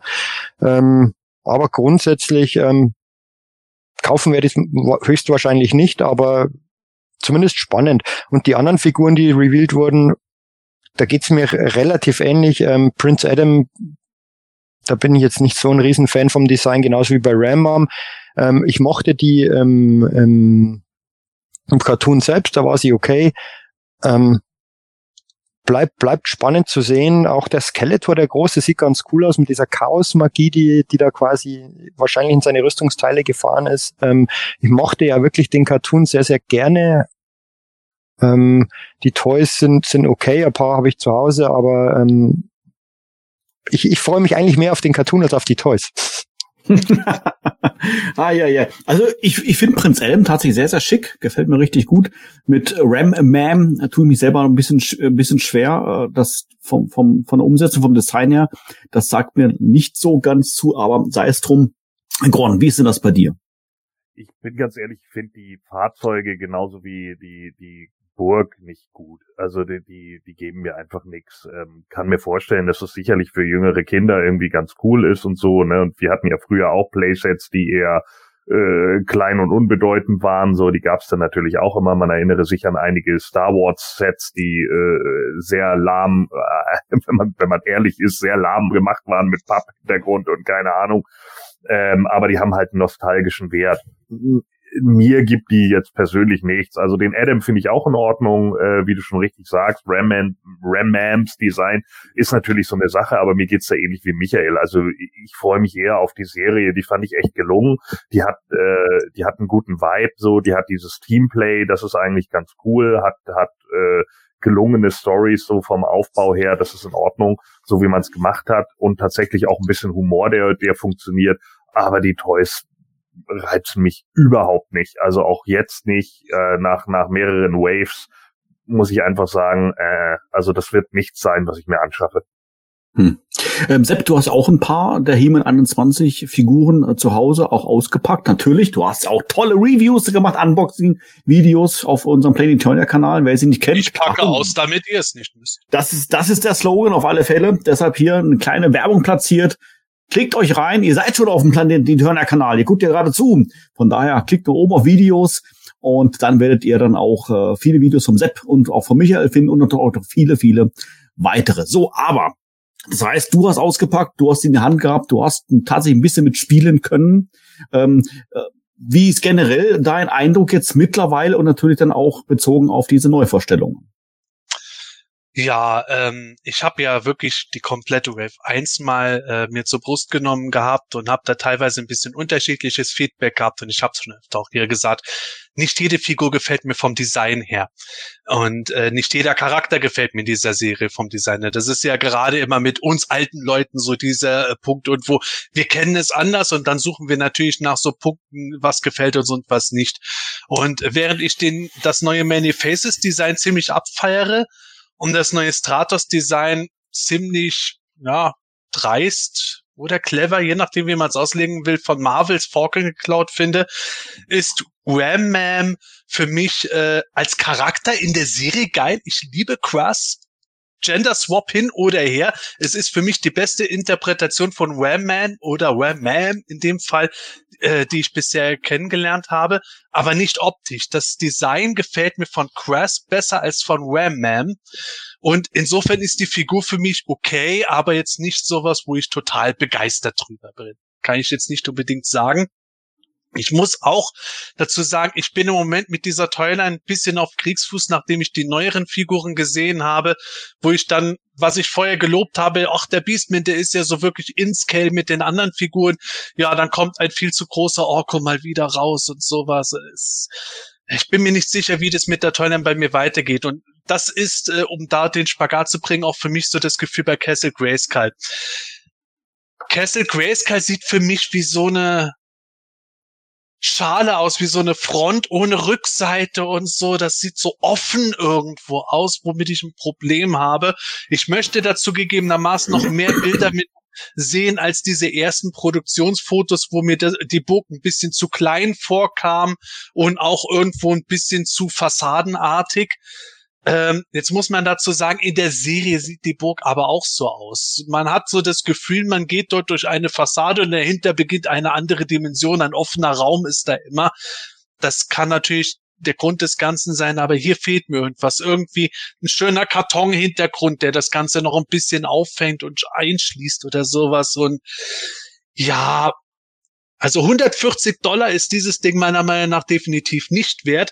Man kann über das Design streiten. Ich finde, es hat, es hat was. Es ist aber nichts so, von dem ich jetzt sage, boah, geil, das flasht mich jetzt total weg. Ich war vom Origins Grayskull mehr beeindruckt als von dem. Wenn ich das jetzt für 50 Euro im Laden sehe, dann würde ich sagen, oh, da für 50 Euro überlege ich es mir. Ist eine nette Idee und ich stehe einfach auf Play, auch auf Playsets. Aber 140 Dollar auf keinen Fall. Und ich glaube, der Preis wird auch definitiv nochmal runtergehen. Ich kann es mir nicht anders vorstellen. Aber auch so, es ist definitiv nicht gerade das allergeilste Playset, das ich je gesehen habe. Auch wenn das Action-Feature vielleicht ganz nett sein sollte. Aber gerade so dieses Ding, dass die Zugbrücke dann automatisch runterfährt und dann irgendwelche Lichter kommen. Ah, es wurde auch damals dieses Action-Chip-Feature beim 2000X Grayscale hochgelobt und am Ende war das eigentlich halb so geil, wie man sich vorstellen könnte. Ja. Also ich glaube, ich mag einfach lieber irgendwas, wo ich irgendwelche Knöpfe drücke und Hebel ziehe und dann geht irgendwas auf oder zu und ohne irgendeine Mechanik. Aber das ist jetzt nur mein erster Eindruck. Vielleicht werde ich irgendwann ein Video drüber machen und bin da total weggeflasht und alle wundern sich, äh, wer hat den Sepp denn jetzt gekauft? Äh, vielleicht mache ich auch äh, kein Video, weil ich es mir schlichtweg nicht kaufe, oder ich mache eins und sage, ja, Leute, nö. Mal hm. gucken. Ich mach, äh, ich sag jetzt noch, also so wie Sepp für euch auspackt, damit äh, ihr es nicht müsst. So Blödsinn. Äh, ich sag, ich sag, ja, der wird so oder so auspacken. Der wohl vollkommen klar, eine Frechheit. Aber ich sag's jetzt, damit, damit ihr es nicht sagen müsst. Das ist doch nicht Grayskull. So. ah, ja, ja, ja, ja, ja, ja. Ja, ja also, Manuel, was sagst du denn zu dem Grayskull? Also tatsächlich, äh, mich spricht es im ersten Moment nicht an, äh, muss ich muss ich sagen. Also ähm, wie ich es auch schon bei Ram gesagt habe, also ich finde diesen Gender Swap habe ich überhaupt nichts dagegen. Das passt alles für mich. Es ist einfach dieses Design mit diesen riesen ja, auf dem Kopf und sowas alles. Das gefällt mir nicht so. Und ähm, auch bei Castle Grayskull, ich kann es noch nicht so ganz, ganz genau beziffern. Du hast es hier äh, gerade schon eigentlich relativ treffend erklärt, Sepp.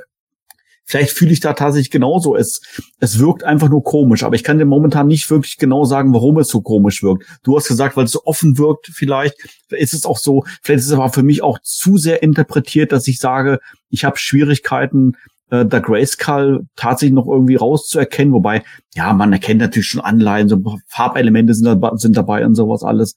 Aber ähm, ich würde mich jetzt hier tatsächlich jetzt noch nicht irgendwie auf ein Bild jetzt berufen, um da darauf hingehen, meine Meinung zu bilden. Also ich würde es gerne mal sehen, wie es dann tatsächlich dann aussieht äh, in, in Natura und ähm, ähm, bin mal tatsächlich dann mal gespannt, wenn es im Laden dann hängt, ähm, wie das Ganze dann definitiv mal wirkt. Aber ich bin bei euch vom Preis her. Ich würde 140 Dollar auf keinen Fall dafür ausgeben. Ähm, ich, ich weiß nicht, woher dieser Preis kommt tatsächlich. Also das äh, kann ich mir nicht vorstellen, dass das, äh, sag ich mal, ansatzweise Materialwert ist. Natürlich ist es nie der Materialwert, wir wollen ja Gewinn machen, ja. Aber ich finde einfach den Vergleich von Origins Grayskull zu dieser Castle Grayskull von einem äh, Preis, sagen wir jetzt einfach mal 75 äh, Euro, äh, zu gut 140 Dollar. Wie viel wird das jetzt aktuell sein? 120 Euro vielleicht, so plus minus. Ähm, weiß ich nicht, fühlt sich irgendwie tatsächlich für mich jetzt auch nicht richtig an. Ähm, an dieser Stelle vielleicht dann abschließend zu, zu diesem Thema noch die noch eine Frage, Sepp. Du hast auch den Preis äh, bemängelt. Ähm, das, was wir jetzt hier gesehen haben an Bilder und auch den Preis, ist das jetzt schon final oder sind das alles, sage ich jetzt mal, erst einmal die ersten Zahlen und die ersten Bilder, die überhaupt in den Raum geworfen worden sind und gehst du davon aus, dass beispielsweise Designs sich sowieso vielleicht noch ändern und der Preis sowieso? Also wir werden natürlich jetzt kein komplett neues Design davon haben. Wir wissen, dieses Grayskull ist dem Grayskull aus der Serie nachempfunden. Da wird jetzt nicht so viel mehr passieren. Vielleicht ein bisschen Farbe hier, ein bisschen Accessoire da, vielleicht ein bisschen Gestaltung.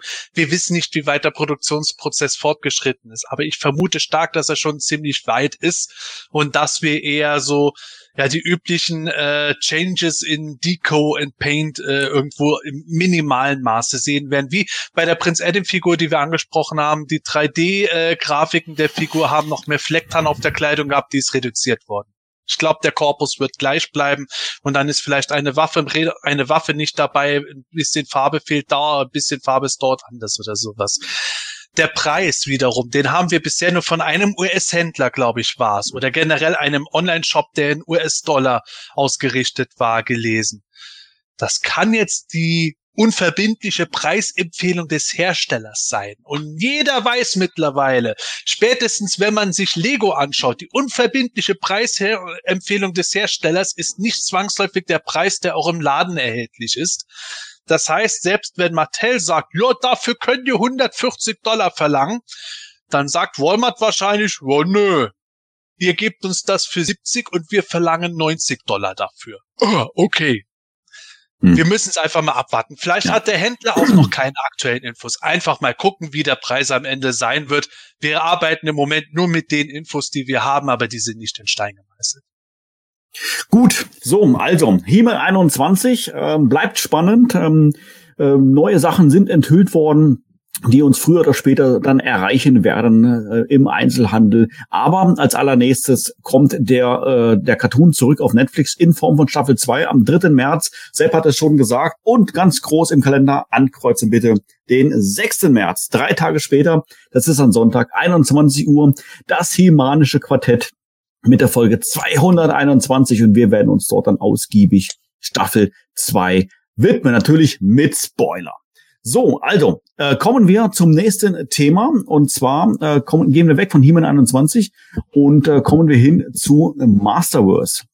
Auch da tatsächlich gab es Neuigkeiten. Sepp, kannst du das für uns zusammenfassen? Ja, wir haben da ein paar kleinere Sachen und ein bisschen was Größeres gehabt. Die kleineren Sachen, die haben darum gehandelt, es kommt der King Grayskull als Deluxe-Figur in den USA, ist der ein Target-Exclusive. In Deutschland, Europa wird höchstwahrscheinlich bei den Online-Händlern wieder über Großhändler bestellbar sein. Von dem haben wir jetzt erst einmal ein bisschen bessere Fotos zu sehen bekommen und wissen jetzt halt äh, ein bisschen besser, was dabei ist. Er hat zum Beispiel einen Wechselkopf dabei. Wir haben auch äh, den Merman in Originalverpackung mittlerweile gesehen, aber das eigentlich Spannende, das war von einer Webseite, die hat so ein paar äh, scheinbar Insider-Infos bekommen. Ich wäre froh, wenn ich mal wieder so einen da hätte, aber ich hoffe, dass deren Insider recht hat und nicht irgendein Knallcharge ist, der sich nur was ausdenkt, wie es zu Classics Zeiten noch war. Jedenfalls, laut deren Infos soll Wave 6 der Masterverse nicht mehr eine Revelation Wave sein, sondern jetzt expandieren in ganz viele Bereiche. Wir sollen dort nämlich kriegen einen Battle Armor He-Man, einen Jitsu, eine Froster und einen, bitte trinken, liebe Leute, Sunman. Schluck, schluck. So, ähm, gleich die erste Frage äh, an dich, Sepp, bevor ich das Wort jetzt hier an Gordon und an Michael jetzt, äh, jetzt, jetzt weitergebe. Wave 6 hast du jetzt gerade vorgelesen, ähm, was angeblich jetzt mal geleakt wurde. Sprechen wir denn hier bei diesen Figuren nach wie vor von Revelation? oder tatsächlich von nee, anderen nee, nee, Toylines bei den Masterverse? Nee, das habe ich ja eben gemeint. Da geht es nicht äh, primär um Revelation mehr dabei. Das ist ja immer das, wo äh, jetzt die ersten Waves, die haben sich natürlich rund um Revelation gedreht, aber Mattel hat ja schon bekannt gegeben, es wird ja auch He-Man und Skeletor New Eternia Look geben und es soll auch zu Princess of Power und allen möglichen Sachen, auch He-Man 21 soll es Figuren geben und genau das soll jetzt dort stattfinden. Wir wissen jetzt natürlich nicht, was da genau passieren wird. Wird Froster aussehen wie im Filmation Cartoon oder wie die Princess of Power Figur, nur eben im Masterverse, Masterverse Look? Wird Battle Armor He-Man sehr vintage klassisch angehaucht sein oder ist es plötzlich der He-Man 21 Battle Armor He-Man? Was ist mit Jitsu? Was ist mit Sunman? Da kann man spekulieren. Es ist zwar sehr wahrscheinlich, dass wir dort relativ klassische Designs sehen werden, aber eben im Fall von Froster wird es sehr spannend werden, welches Quellmaterial genutzt Ja, das heißt, ganz, ganz wichtig, äh, tatsächlich muss man hier ein bisschen aufpassen, nur weil diese Figuren jetzt rauskommen, hat das mit dem Cartoon auf Netflix nichts zu tun. Nein, es sei denn, wir würden jetzt nächste Woche eine Nachricht für Staffel 2 von Moto Revelation kriegen und dann ja. kriegen wir schon einen Teaser auf Jitsu, Sunman und Froster. Natürlich, natürlich, natürlich. Aber ich glaube, das ist tatsächlich, sagen wir so, ja, eine Neuerung, sag ich jetzt mal, hier bei, bei in den Toylines, dass wir hier aktuell nur Revelation-Figuren hatten unter Masterverse-Flagge, aber dass sich da, dabei bleiben muss. Das heißt, wir werden jetzt, wie du es gerade schon erklärt hast, auch durchaus andere Toylines als Masterverse-Figuren sehen, wie beispielsweise jetzt die hier genannten. Gut. Wolltest du noch ergänzen, Jeff? Ein, eine Sache nur kurz. Ja. Ähm, ich habe es gerade auch im Chat gelesen, wo schon darüber geredet wird, aufgrund der News, äh, dass die Figuren schon ganz gut aussehen. Achtung, die Bilder sind nur Beispielbilder. Das die Bilder zeigen nicht die Masterverse-Figuren. Ja, wir eben. wissen aktuell noch nicht, ob diese Info wirklich genau stimmt und wir wissen nicht, wie die Figuren aussehen. Auf den Fotos sind eher so Entweder sind es Moto Classics Figuren oder im Fall von Sunman sind es Custom Figuren. Also aufpassen. Wir haben nichts gesehen. Es ist noch nichts offiziell bestätigt. Gordon, was sind deine Gedanken? Ja, ich, ich weiß nicht. Ich finde es ein bisschen komisch. Ähm, einerseits waren die Masterverse-Figuren ja dafür da, dass sie die Serie unterstützen. Jetzt kriegen wir auf einmal, also das klingt für mich so unglaubwürdig. Gerade, dass auch jetzt in der nächsten gleichen Sunman kommt, äh, finde ich ein bisschen strange irgendwie. Da hat man noch überhaupt nicht gesehen äh, und so weiter und so fort. Ich meine, ich hätte mir das vorstellen können, äh, dass man Sunman bei der Revelations-Serie irgendwie da in dem äh, Saturnia-Himmel oder wie auch immer da äh, äh, mit einbaut und sowas. Warum nicht? Ähm, aber weiß ich nicht. Ich weiß nicht, ob diese Quelle wirklich so reliabel ist. Also ich bin da eher vorsichtig mit. Und ich weiß auch nicht, ob das wirklich so gut ankommt, wenn die Figuren dann rauskommen und sie letzten Endes gar keine weitere Staffel mehr machen. Also ich bin sowieso sehr gespannt, ob die Masterverse Toyline sich aufrechterhalten lässt, wenn dazu dann keine Serie mehr laufen sollte. Ja, wir wissen es ja nicht. Es ist ja noch nichts Neues bekannt. Wir wissen nichts von der zweiten Staffel. Angeblich läuft es ja ganz gut, aber bisher ist nichts Offizielles verkündet. Und da muss man dann natürlich erstmal ein bisschen abwarten. Also ich meine, mir generell ist es grundlegend wurscht. Ich sammle die Masterverse nicht, finde die okay, aber haben mich auch alle nicht so abgeholt. Vor allen Dingen die Verpackung catcht mich halt leider gar nicht. Ähm, und deswegen, äh, ja, wem es Spaß macht, gerne, aber ich find's irgendwie komisch. Ich finde auch die, die äh, Figurenauswahl merkwürdig irgendwie mit Froster und Jitsu und Sunman und mich, mich wundert es halt einfach, dass es gab Charaktere, die wir schon gesehen haben in der Serie, die noch keine Figuren bekommen haben und jetzt kommt so eine komplett neue Wave mit Figuren, die wir gar nicht gesehen haben. Also ich finde es irgendwie strange. Es ist eine, ist für mich merkwürdig einfach. Hm. Hättest du da eine Idee, Michael, wie es zu so einer Konstellation äh, kommen kann? Ich meine, Sunman könnte man sich vielleicht noch herleiten, weil er grundsätzlich, sagen wir jetzt gerade im Fokus ist, ähm, als der populäre Charakter, populäre Figur, aber Jitsu Froster und Battle Armor He-Man scheint, wie Gordon sagt, ja tatsächlich erstmal bunt gemischt. Ja, mich wundert's, dass der Gordon diesen Anruf vom oder diese Mail vom Kevin Smith gar nicht bekommen hat ähm, über den Inhalt der Staffel 2. Ähm, das soll ja ähm, He-Man und Skeletor in der ersten Folge abgemurkst werden und die Serie dreht sich dann um Sunman ja. und der kämpft gegen Jitsu und und Jitsu hat ja den Snake Mountain Thron dann übernommen. Das kennen wir ja von den Classics Biografien schon. Ähm, also das hm. ist grob zusammengefasst, das ist Staffel 2. Ach so, okay. Aber ich finde ich finde das nicht in Ordnung, dass du jetzt keine Spoilerwarnung rausgegeben hast. Ach so, äh, ja, das habe ich vergessen. Oh mein Gott! Oh ja. mein Gott. das ist die ganze Serie für mich im Arsch. Ich habe da allerdings was anderes gehört, das erzähle ich euch dann am Ende der Show. Okay. Ja, ja, also wir sind gespannt. Okay, Spaß beiseite. Ähm, ja, ich finde ich find's persönlich auch etwas seltsam von der Charakterauswahl. Ich meine, Battle Armor He-Man geht immer, den kann man immer loswerden. Ähm, wird nur interessant, in, auf welche Serien die jetzt verteilt sind. Ich meine, Princess of Power ist klar, kommt dann, da kommt dann wahrscheinlich die Froster. Es geht ja auch noch, soweit ich weiß, Wave 5 ab, weil die kam ja noch gar nicht, meiner Meinung nach. Die muss ja auch erst nochmal mhm. kommen. Wir sind ja, soweit ich weiß, erst bei Wave 4. Ähm, ein, eine Sache, die wir noch vergessen haben äh, oder die noch nicht angesprochen wurde, das äh, haben wir, glaube ich, im Quartett generell noch nicht gesagt. Es wurde ja auch mittlerweile ähm, Trapjaw rausgebracht ähm, und wurde als Figur ähm, released und der Kopf, der der da verbrochen wurde. Ähm, also das ist das schlechteste Kopf aus der, aus der Tollen, die ich bisher gesehen habe. Der sieht aus wie so ein Frosch irgendwie. Also, also was sie sich da dabei gedacht haben, ähm, weiß ich nicht. Ich fand das ganz witzig. Äh, ich weiß nicht, ob ihr die Serie kennt, The Strain, diese Vampir-Serie, mhm, mhm. Äh, ich mag die Serie total. Die basiert ja auf einem Buch und wurde auch als Comic adaptiert. Und in den Comics durch den Zeichenstil und weil das die, die Physiognomie der Vampire ist eigentlich ein bisschen anders als in der Serie. Da sehen die Vampire teilweise genauso aus wie Trapjaw, bevor sie ihren Zungenstachel da irgendwie ausfahren. Auch so äh, mit diesem spitzen Unterkiefer. Es sieht so bescheuert aus. Also echt, echt, echt ganz komisch. Ähm ja, aber ähm, Sunman wurde ja angekündigt, dass der jetzt in, in allen alle Serien integriert werden soll.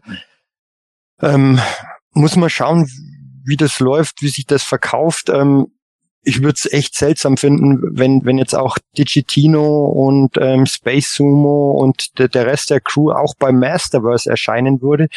Ähm, bleibt spannend zu, zu sehen, ähm, weil da kommen ja nicht immer so viele Figuren raus und das wird ja eben auf New Eternia verteilt ähm, und, und, und Princess of Power und, und He-Man 21.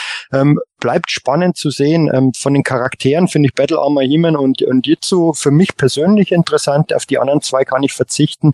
Ähm, da werde ich ja definitiv selektiv ähm, die kaufen und da muss man halt den Look abwarten letztendlich.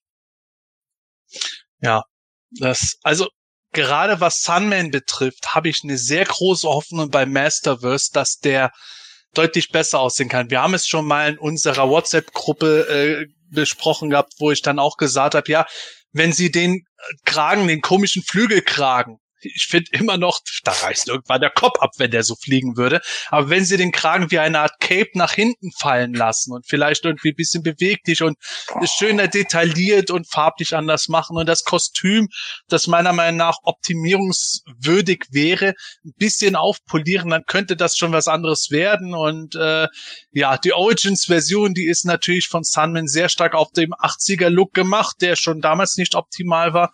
Und Masterverse könnte sowas ähnliches für Sunman werden, wie äh, die Moto Classics für die New Adventures Charaktere waren, wo viele Leute immer gesagt haben, New Adventures, bleibt mir weg damit, so ein Schrott. Und dann auf einmal kommen so Optik und Hydron und Flipshot und so weiter und alle, oh, sind ja gar nicht so schlecht. Das wäre meine Hoffnung, dass das bei Sunman funktionieren könnte. Und auch Froster. Also ich bin immer noch von der Masterverse Toyline alles andere als überzeugt. Die hat mich sogar ein bisschen enttäuscht gegenüber der Hoffnung, die ich darin gesteckt habe. Aber die weiblichen Figuren sind mindestens immer die Sleeper-Hits gewesen, wenn nicht sogar die besten Figuren jeder Wave. Und insofern glaube ich, dass eine Froster-Umsetzung, egal ob im POP-Toy-Stil oder im Filmation-Stil, sehr gut aussehen kann. Da wäre ich noch mehr gespannt als auf die ganzen männlichen Charaktere. Ähm, ja, lasst uns doch mal bei, bei Sunman tatsächlich noch einen Moment bleiben. Also wir werden uns natürlich gleich noch mal generell über diesen Charakter unterhalten. Das ist unser Thema ähm, heute. Ähm, allerdings im Rahmen der News haben wir jetzt gerade schon äh, Sunman äh, öfter mal jetzt erwähnt gehabt im Rahmen der Masterverse, dass sie im Rahmen von Masterverse erscheinen werden neben diesen anderen Figuren. Aber äh, dass Sunman jetzt überhaupt Teil der äh, Masters of the Universe werden wird, ist ja auch eine News, die jetzt in den letzten Tagen tatsächlich, tatsächlich rausgekommen ist. Weil ursprünglich war es ja äh, Bestandteil einer anderen Toyline, einer Mattel-fremden Toyline. Jetzt wird das Ganze integriert, beziehungsweise wie kann man das am besten noch zusammenfassen, Sepp? Ähm, ja, also das Sunman-Thema, das war schon interessant. Es ist vor allen Dingen exemplarisch dafür oder der Beweis dafür, wie wichtig Mattel dieses Thema offenkundig ist. Denn äh, Mattel hat wirklich in einer großen Pressemitteilung äh, verkündet, dass Sunman und die Rulers of the Sun 2022 kommen. Klar, wir Nerds haben das jetzt schon längst mitgekriegt, aber für die Öffentlichkeit war das was Neues. Sie haben auch, wir sehen es gerade in der Videoeinblendung, sie haben auch weitere Origins-Figuren vorgestellt. Äh, Pigman war ja schon gerüchtet gewesen. Space Sumo kommt auch und Digitino und ein Sunman mit einem anderen Kopf ist wohl auch geplant. Mal schauen. Ich denke mal, dass wir da noch ein Tupac oder sowas vielleicht sehen werden. Auf jeden Fall ähm, ist es so, und das betrifft eben auch die Masterverse-Version von Sunman. Mattel hat bekannt gegeben, die Rulers of the Sun-Serie wird sich den Masters of the Universe über mehrere Toylines übergreifend anschließen, inklusive der von den Origins-Spielsachen und der neuen Masterverse-Reihe. Und ja, das ist halt das Interessante dabei. Sie gehen dann in den Text noch mehr drauf ein, äh, dass äh, was für eine Herspr was für ein Hersprung diese Toyline hat. Da kommen wir in unserem Hauptthema auch noch hinzu, wo wir näher drauf eingehen werden. Und äh, ja, dass Mattel da im Grunde auch so diese Vielfältigkeit damit natürlich auch äh, feiern möchte. Sehr viel Presse, bla bla. Wie ihr könnt es bei uns in den News gerne nachlesen. Ich möchte damit jetzt nicht zu lange langweilen, aber allein, dass Mattel diese extra Nachricht rausgebracht hat und auch diese äh, nette Frau, die damals Sandman erfunden hat, äh, ein, wie eine Figur hat zukommen lassen, die sie dann auspackt. Das zeigt, dass Mattel da schon viel dahinter hat. Jetzt kann man darüber über Marketing oder sonst was reden, aber es, wir kommen nicht drum herum. Sunman hat dieses Jahr scheinbar eine sehr große Bedeutung bei Mattel und ihnen liegt daran, den nicht nur mit einer Figur zu verbraten, sondern schon umfangreicher darzustellen. Nicht nur bei Origins, sondern eben mindestens auch bei Masterverse. Ja, wenn das für euch okay ist, also gerade speziell Gordon und Michael, ich würde jetzt auf dieses Thema jetzt gar nicht näher eingehen, sondern uns das aufsparen für unser Hauptthema jetzt gleich in wenigen Minuten. Ähm, weil ich glaube, da wird es ja so massive Überschneidungen geben. Äh, wir werden über den Ursprung von Sunman auch gleich noch mit, auch gleich noch ein wenig sprechen, sowie dann auch über diese einzelnen Charaktere, äh, soweit wir das da tatsächlich da, da schon wissen. Gut, also dazu dann in wenigen Minuten mehr. Ähm, wir haben dann tatsächlich noch eine weitere News und zwar geht es äh, um Neuigkeiten zu den Motor Origins, abseits sage ich jetzt mal von Sunman. Und bevor der Sepp da noch mal ganz kurz drauf eingeht, noch eine Frage, Sepp, zu dem Thema Statuen gab es, glaube ich, auch irgendetwas. Wie kann, wie kann man das denn noch in kurzen Sätzen zusammenfassen? Ja, genau. Wir haben bei den Statuen äh, ja schon mal was gesehen gehabt. Ein Studios bringt eine Prinz Adam Statue im Filmation Look raus. Die ist mittlerweile vorbestellbar gewesen oder immer noch vorbestellbar. Und die Merman McCat von Tweeterhead, auch die ist mittlerweile vorbestellbar gewesen. Und ja, äh, bei Merman ist das Interessante, der hat einen Wechselkopf, also der hat äh, eigentlich, wir Masters-Fans kennen es ja.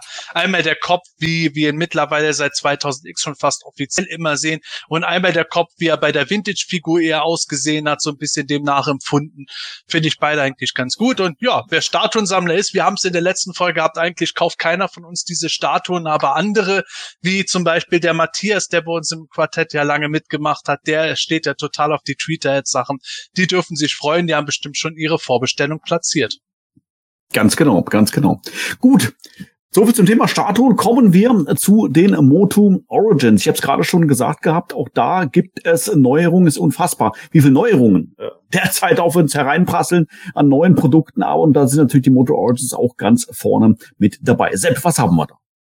Ja, Moto Origins, äh, um das Pferd nochmal von hinten aufzuzeigen. Vorhin haben wir es schon mal erwähnt. Wir haben mittlerweile die Origins-Version für die äh, Sunman-Charaktere Picat, Digitino und Space Sumo gesehen. Äh, wir haben auch die Wave 18 Verpackung gesehen, wo Sunman selber dabei ist. Der trägt auch seinen Kragen und der Blister ist dadurch ganz anders geformt und größer. Das wird interessant mit Morax Cases und sowas. Ja, Michael hält es zum Beispiel in der Videospur gerade hin. Und ähm, ja, wir haben dadurch auch bestätigt gesehen, Anti-Eternia Hemen in ganz normale Origins-Verpackung, nix in schwarz-rot verpackungsmäßig. Man hat es sich schon denken können, aber es ist der Beweis. Und äh, ja, auch da kommen wir wieder zu was Besonderem, denn äh, dieselbe Webseite, die äh, diese Wave 6 von Masterverse äh, angeblich äh, herausgefunden hat, ist auch interessant. Von Wave 5 von Masterverse wissen wir nichts, aber die haben auch Wave 9 der Origins angeblich vernommen. Und diese Wave soll bestehen aus Whiplash, King Randor, dem zweiten Trapjaw im Mini-Comic-Look, den wir schon mal gesehen haben, sowie eben, ich habe ihn vorhin erwähnt, Digitino. Und on top dazu soll als Retailer-Exclusive ein Set kommen, das besteht aus Ske ich wollte schon Skeletor sagen, Tila und Soar. Und es ist wohl auch was mit Skeletor und Screech mal genannt worden, aber Tila und Soar wurde von ihnen nochmal eigens bestätigt. Ja, das kommt wirklich, dieses Set. Ja, nach wie vor, die Fotos, die es dazu gibt, sind nicht die Originalfiguren, mit Ausnahme von Digitino und Rapture, die wir schon gesehen haben. Whiplash und Rando haben wir noch nicht gesehen, auch nicht Soa, den haben wir nur auf den Boxen bisher gesehen. Wir müssen einfach mal abwarten, ob sich das wirklich alles bewahrheitet. Aber wenn es sich bestätigt, dann ist das schon ein Ding. Absolut. Ja, äh, das heißt, äh, haben wir jetzt hier tatsächlich jetzt äh, ja Whiplash, King Rando, Trapjaw und Digitino, äh, das tolle Two-Pack, was ich äh, sehr, sehr, sehr schick finde. Äh, zumindest mal, äh, ich, ich würde ja in Anlehnung, sag ich mal, an die 80er-Jahre-Version rauskommen und da bin ich schon sehr, sehr gespannt drauf. Äh, Michael, was sind deine Gedanken? Ähm, wirkt für mich sehr, sehr stimmig, ähm, dass die in dieser ähm, Konstellation erscheinen werden. Ähm, Whiplash war irgendwo klar, ähm, war auf dem Cardback von Clawful zu sehen. Ähm, jetzt sind die Formen da mit Clawful und Buzzoft. Also ist klar, dass der kommen wird. Auf den freue ich mich auch richtig. Ist für mich das absolute Highlight der Wave. King Randor ist natürlich einfach zu recyceln mal wieder, ähm, genauso wie ähm, Trapjaw in der Minicomic-Version finde ich auch gut, ähm, die Version, weil die mir einfach gefällt, aber ist natürlich für Mattel eine extrem billig herzustellende Wave mal wieder. Und Digitino, Digitino, um es vorzugreifen, äh, finde ich den absoluten Stinker in der Wave. Da finde ich das Design einfach so unfassbar langweilig und unkreativ. Und ähm, ich finde, ich würde es echt problematisch finden, wenn jetzt in jeder Wave einer dieser Sunman-Charaktere dabei sein wird. Ausnahme Pickhead, weil den finde ich einfach vom Design her cool, der, der sticht da irgendwie heraus. Aber der Digitino, den finde ich einfach unfassbar lahm. Und der, das Tupac ist genial, also es ist so ähm, macht Sinn, weil dann wird auch Screech kommen, kann man wiederverwenden, dann kommt vielleicht auch mal Glory Bird, keine Ahnung. Ähm, da, da, da, Mattel nutzt ja gern so Formen immer mal wieder und das, mhm. das bietet viele Möglichkeiten hier. Ähm, da kann man Screech Tupac mit, mit Battle Armor Skeletor, mit normalen Skeletor bringen. Ähm, da sind wirklich viele Möglichkeiten da. Ich hoffe nur, dass ähm, bei Tila dann wirklich die, die frühe Minicomic-Version kommt, ähm, in dem Tupac mit den blonden Haaren und dem Speer dazu. Das würde ich cool finden. Ähm, aber Origins überzeugt mich die, Auswahl mit Ausnahme von DJ Tino wesentlich mehr als ähm, die, die Riege der Masterverse-Figuren. Hm. Also du hast gerade schon gesagt, dass Digitino für dich, sag ich mal so, das Schlusslicht dieser Wave ist. Äh, ich kann mich erinnern, äh, Sepp, dass du äh, bei den ähm, WWE-Moto-Figuren auch immer gesagt hast, da sind, da ist immer eine Figur dabei, die ist eher schlecht. Die packt man halt mit anderen besseren Figuren zusammen, um die trotzdem auch zu verkaufen. Würdest du sagen, hier ist so ein ähnliches Prinzip? Ja, mit Sicherheit. Also man muss natürlich sagen, egal was Mattel im Hintergrund sich äh, verspricht davon, jetzt Sunman so zu fördern. Und ja, ich habe es im Live-Chat auch gelesen, vielleicht war die Lizenz auch einfach billig zu kriegen und äh, damit können sie mehrere Fliegen mit einer Klappe schlagen. Aber anyway, die sind ja nicht doof. Das sind ja nicht irgendwelche Schwachmaten und Nulpen, auch wenn wir oft dann denken, was denken sie sich dabei? Haben die, haben die Lack gesoffen? Aber wir gehen einfach mal von der Grundintelligenz vom Marketing bei Mattel aus und dementsprechend sollten die schon ein bisschen darauf bedacht sein, dass sie schon sehen, ja gut, egal wie cool wir das mit Sandman finden, aber ein Digitino wird wahrscheinlich nicht so gut bei den Leuten ankommen wie ein Whiplash oder ein Thunder Punch He-Man. Also müssen wir gucken, dass wir die Figuren, die sich höchstwahrscheinlich schwächer verkaufen werden, mit Figuren ausgleichen, die sich höchstwahrscheinlich besser verkaufen werden. Das ist immer sowas, wo man einfach schaut, Natürlich ist der Bestfall, dass sich alle genial verkaufen, aber das ist nicht die Realität. Und früher hat man sowas bei weiblichen Charakteren gucken müssen, als noch das Credo war, Frauencharaktere verkaufen sich bei Toylines schlechter. Jetzt guckt man eben danach, wer ist, wer ist beliebter, wer ist unbeliebter, wer ist in dem Sinne der Heavy Hitter, wer ist der Packwarmer, damit sich das unterm Strich alles ausgleicht. Und das würde natürlich in dieser Sortierung durchaus Sinn machen. Ich meine, es gibt viele Leute, die über die Varianten schimpfen bei Moto Origins, aber ein Trapjaw ist halt nun mal ein Kerncharakter und ein Minicomic Trapjaw triggert halt doch etliche Sammler. Und auch ein King Rando ist vielleicht nicht die spannendste Figur, ist aber trotzdem ein Charakter, der natürlich Leuten mehr sagt als ein Space Sumo. Und äh, das wird aus meiner Sicht halt daraus der Punkt sein, wobei das immer noch eine Wave ist. Puh, eine Variante, ein Sunman-Charakter. Ja, schauen wir mal, wie das letzten Endes läuft. Das wird eben das Spannende werden, wie sich gerade diese Rulers of the Sun-Figuren verkaufen werden. Absolut. Ähm, Gordon, du bist Sylts, Gro Sylts größter Origins-Sammler. Was sagst du dazu? Ja, ähm, ich, ich finde es auch ein bisschen schwierig. Also ich gebe Michael recht, es ist die absolute Recycle-Wave. Ne? Wir haben jetzt Bassoffs Körper da bei Whiplash, aber es war ja klar, dass das jetzt irgendwie auf uns zukommt. King Randor war ja schon damals eine Recycle-Figur, aber ich fand die immer gut, also ich mochte die ähm, habe da auch kein Problem mit, äh, dass sie ihn jetzt nochmal irgendwie da rausbringen. Ja, Minicomic Trapjaw kommt für mich schon wieder fast ein bisschen zu früh, bin ich ganz ehrlich. Jetzt schon wieder so Variantengehasche. Wir haben uns gerade erst den, den Minicomic Stratos da reingepfiffen. Das ist schon jetzt wieder so, boah, jetzt demnächst kommt dann wahrscheinlich nochmal wieder und, und Triclops Minicomic Variante haben wir ja auch als, äh, mhm. äh, der allerdings jetzt in dem Moment nicht in einer normalen Wave kommt, sondern halt als als eine andere exclusive. Variante, aber ja als Exclusive, aber trotzdem. Also äh, es ist schon wieder ganz schön viel mit den Varianten, muss ich tatsächlich sagen. Obwohl ich natürlich den Trapjaw eigentlich ganz cool finde, wobei ich ja schon gesagt habe, ich mag das neue Gesicht nicht so gerne. Also ich finde das alte einfach deutlich besser. Ähm, ja, die Chitino ist halt Olmec Olmec war halt nicht dafür bekannt, besonders äh, besonders facettenreich in ihren Designs zu sein.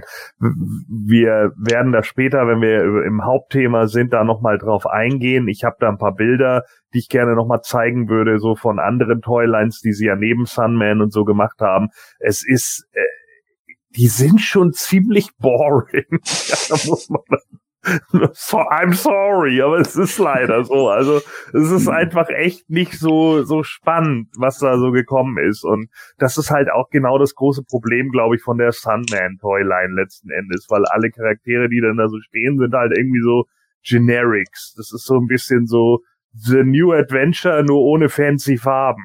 Also das ist so, äh, okay. boah, ne? Also keine Ahnung, da wünscht man sich ja schon fast einen Nocturner, damit mal einer herauskommt. Ne?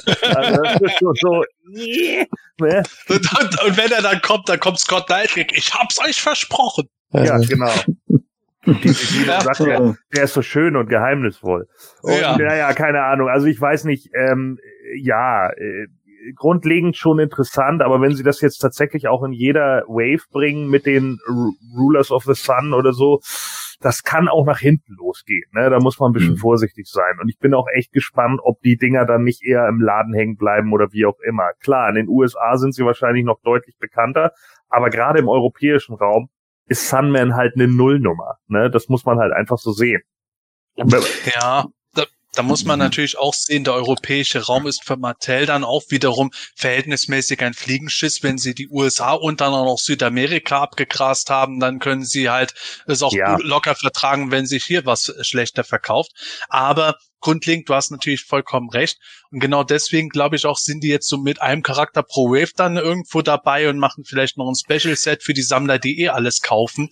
Denn wenn sie merken, die Dinger bleiben wie Blei im Regal liegen, Ja, eben. dann können sie auch schnell aufhören und haben bisher die Verluste nicht so stark, wie wenn sie jetzt zwei Sunman-Charaktere pro Wave bringen würden. Zumal Digitino ist natürlich auch wieder das Prinzip, genauso wie King Randor und der Trapjaw. Wir sehen es ja. Moto Origins für jede Figur, die viele neue Formen benutzt, die natürlich teurer sind, bringen sie ganz viel Recycling raus. Und die neuen Formen müssen auch ganz schnell wieder recycelt werden. Genau das Prinzip hat Digitino. Der kostet auch nicht so viel. Der Kopf ist neu und dann noch ein bisschen Rüstung, Zubehör, Kram und die Basisfigur großteils von Sunman hergenommen und sowas. Ja, ich, ich würde es genauso wie alle anderen begrüßen, wenn wir mehr Horde und Snakeman kriegen würden. Das sind halt die teuren Charaktere, weil es die spezifischen Formen sind. Und irgendwo, Mattel geht halt immer auf der niedrigsten Schiene, was vielleicht aber auch der Vorteil ist, dass dann nicht eine Wave sofort über äh, den Erfolg und Misserfolg und die Fortsetzung der Toyline bestimmt, wenn die sich mal nicht verkauft. Ja, Also ich, ja, ich, ich merke gerade schon, Entschuldigung, wenn ich gerade so reingrätsche, wir kommen an ähm, Thema Sunman nicht drum herum.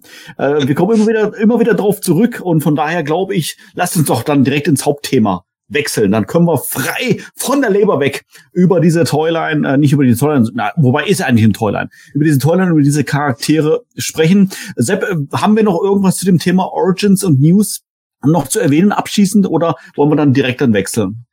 Nee, komm, also ich würde mal Also- sagen, gerade was diese Meldung betrifft, wir werden in den nächsten Folgen noch viel sehen werden, wie sich das bestätigt und ob und was dann Ja. gezeigt wird. Jetzt machen wir endlich Also. unser Hauptthema, die Rulers of the Sun. So sieht's nämlich aus. Ja, immerhin haben wir ja unsere Quartettfolge heute auch danach benannt und jetzt wollen wir uns natürlich noch ein bisschen Zeit nehmen. Die Zeit ist zwar schon ein bisschen fortgeschritten, aber wir nehmen uns jetzt einfach mal die Zeit, noch ein wenig über Sunman und seine Freunde und die anderen Charaktere, besser gesagt, zu sprechen. Sepp, einleitend, äh, vielleicht würde ich gerne dein Wort ähm, aufgreifen. Du hast ähm, gerade gesagt, Sunman ist in Europa unbekannt. Ich habe ihn tatsächlich beispielsweise auch nicht gekannt bis vor ja wenigen Wochen, äh, tatsächlich als diese News jetzt rauskamen.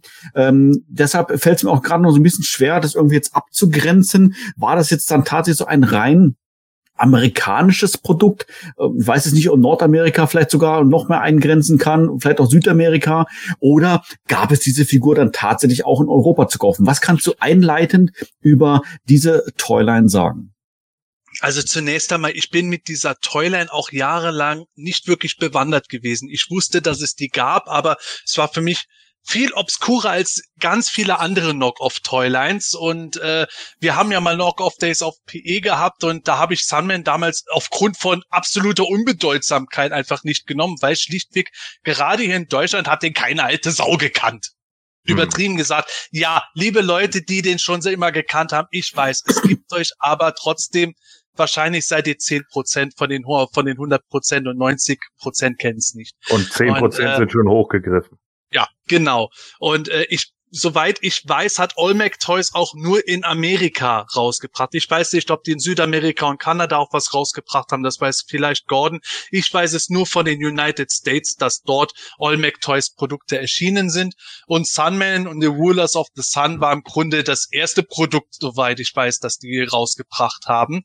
Und ja, die Toyline erschien 1985 bei Olmec Toys und wurde von Wyler Eason erschaffen für ihren Sohn, der damals drei Jahre alt war. Der ist damals zu ihr gekommen, der war He-Man-Fan und hat dann gesagt, ja, huh, ich kann ja nie ein Superheld werden. Ich habe ja keine weiße Haut wie die Superhelden.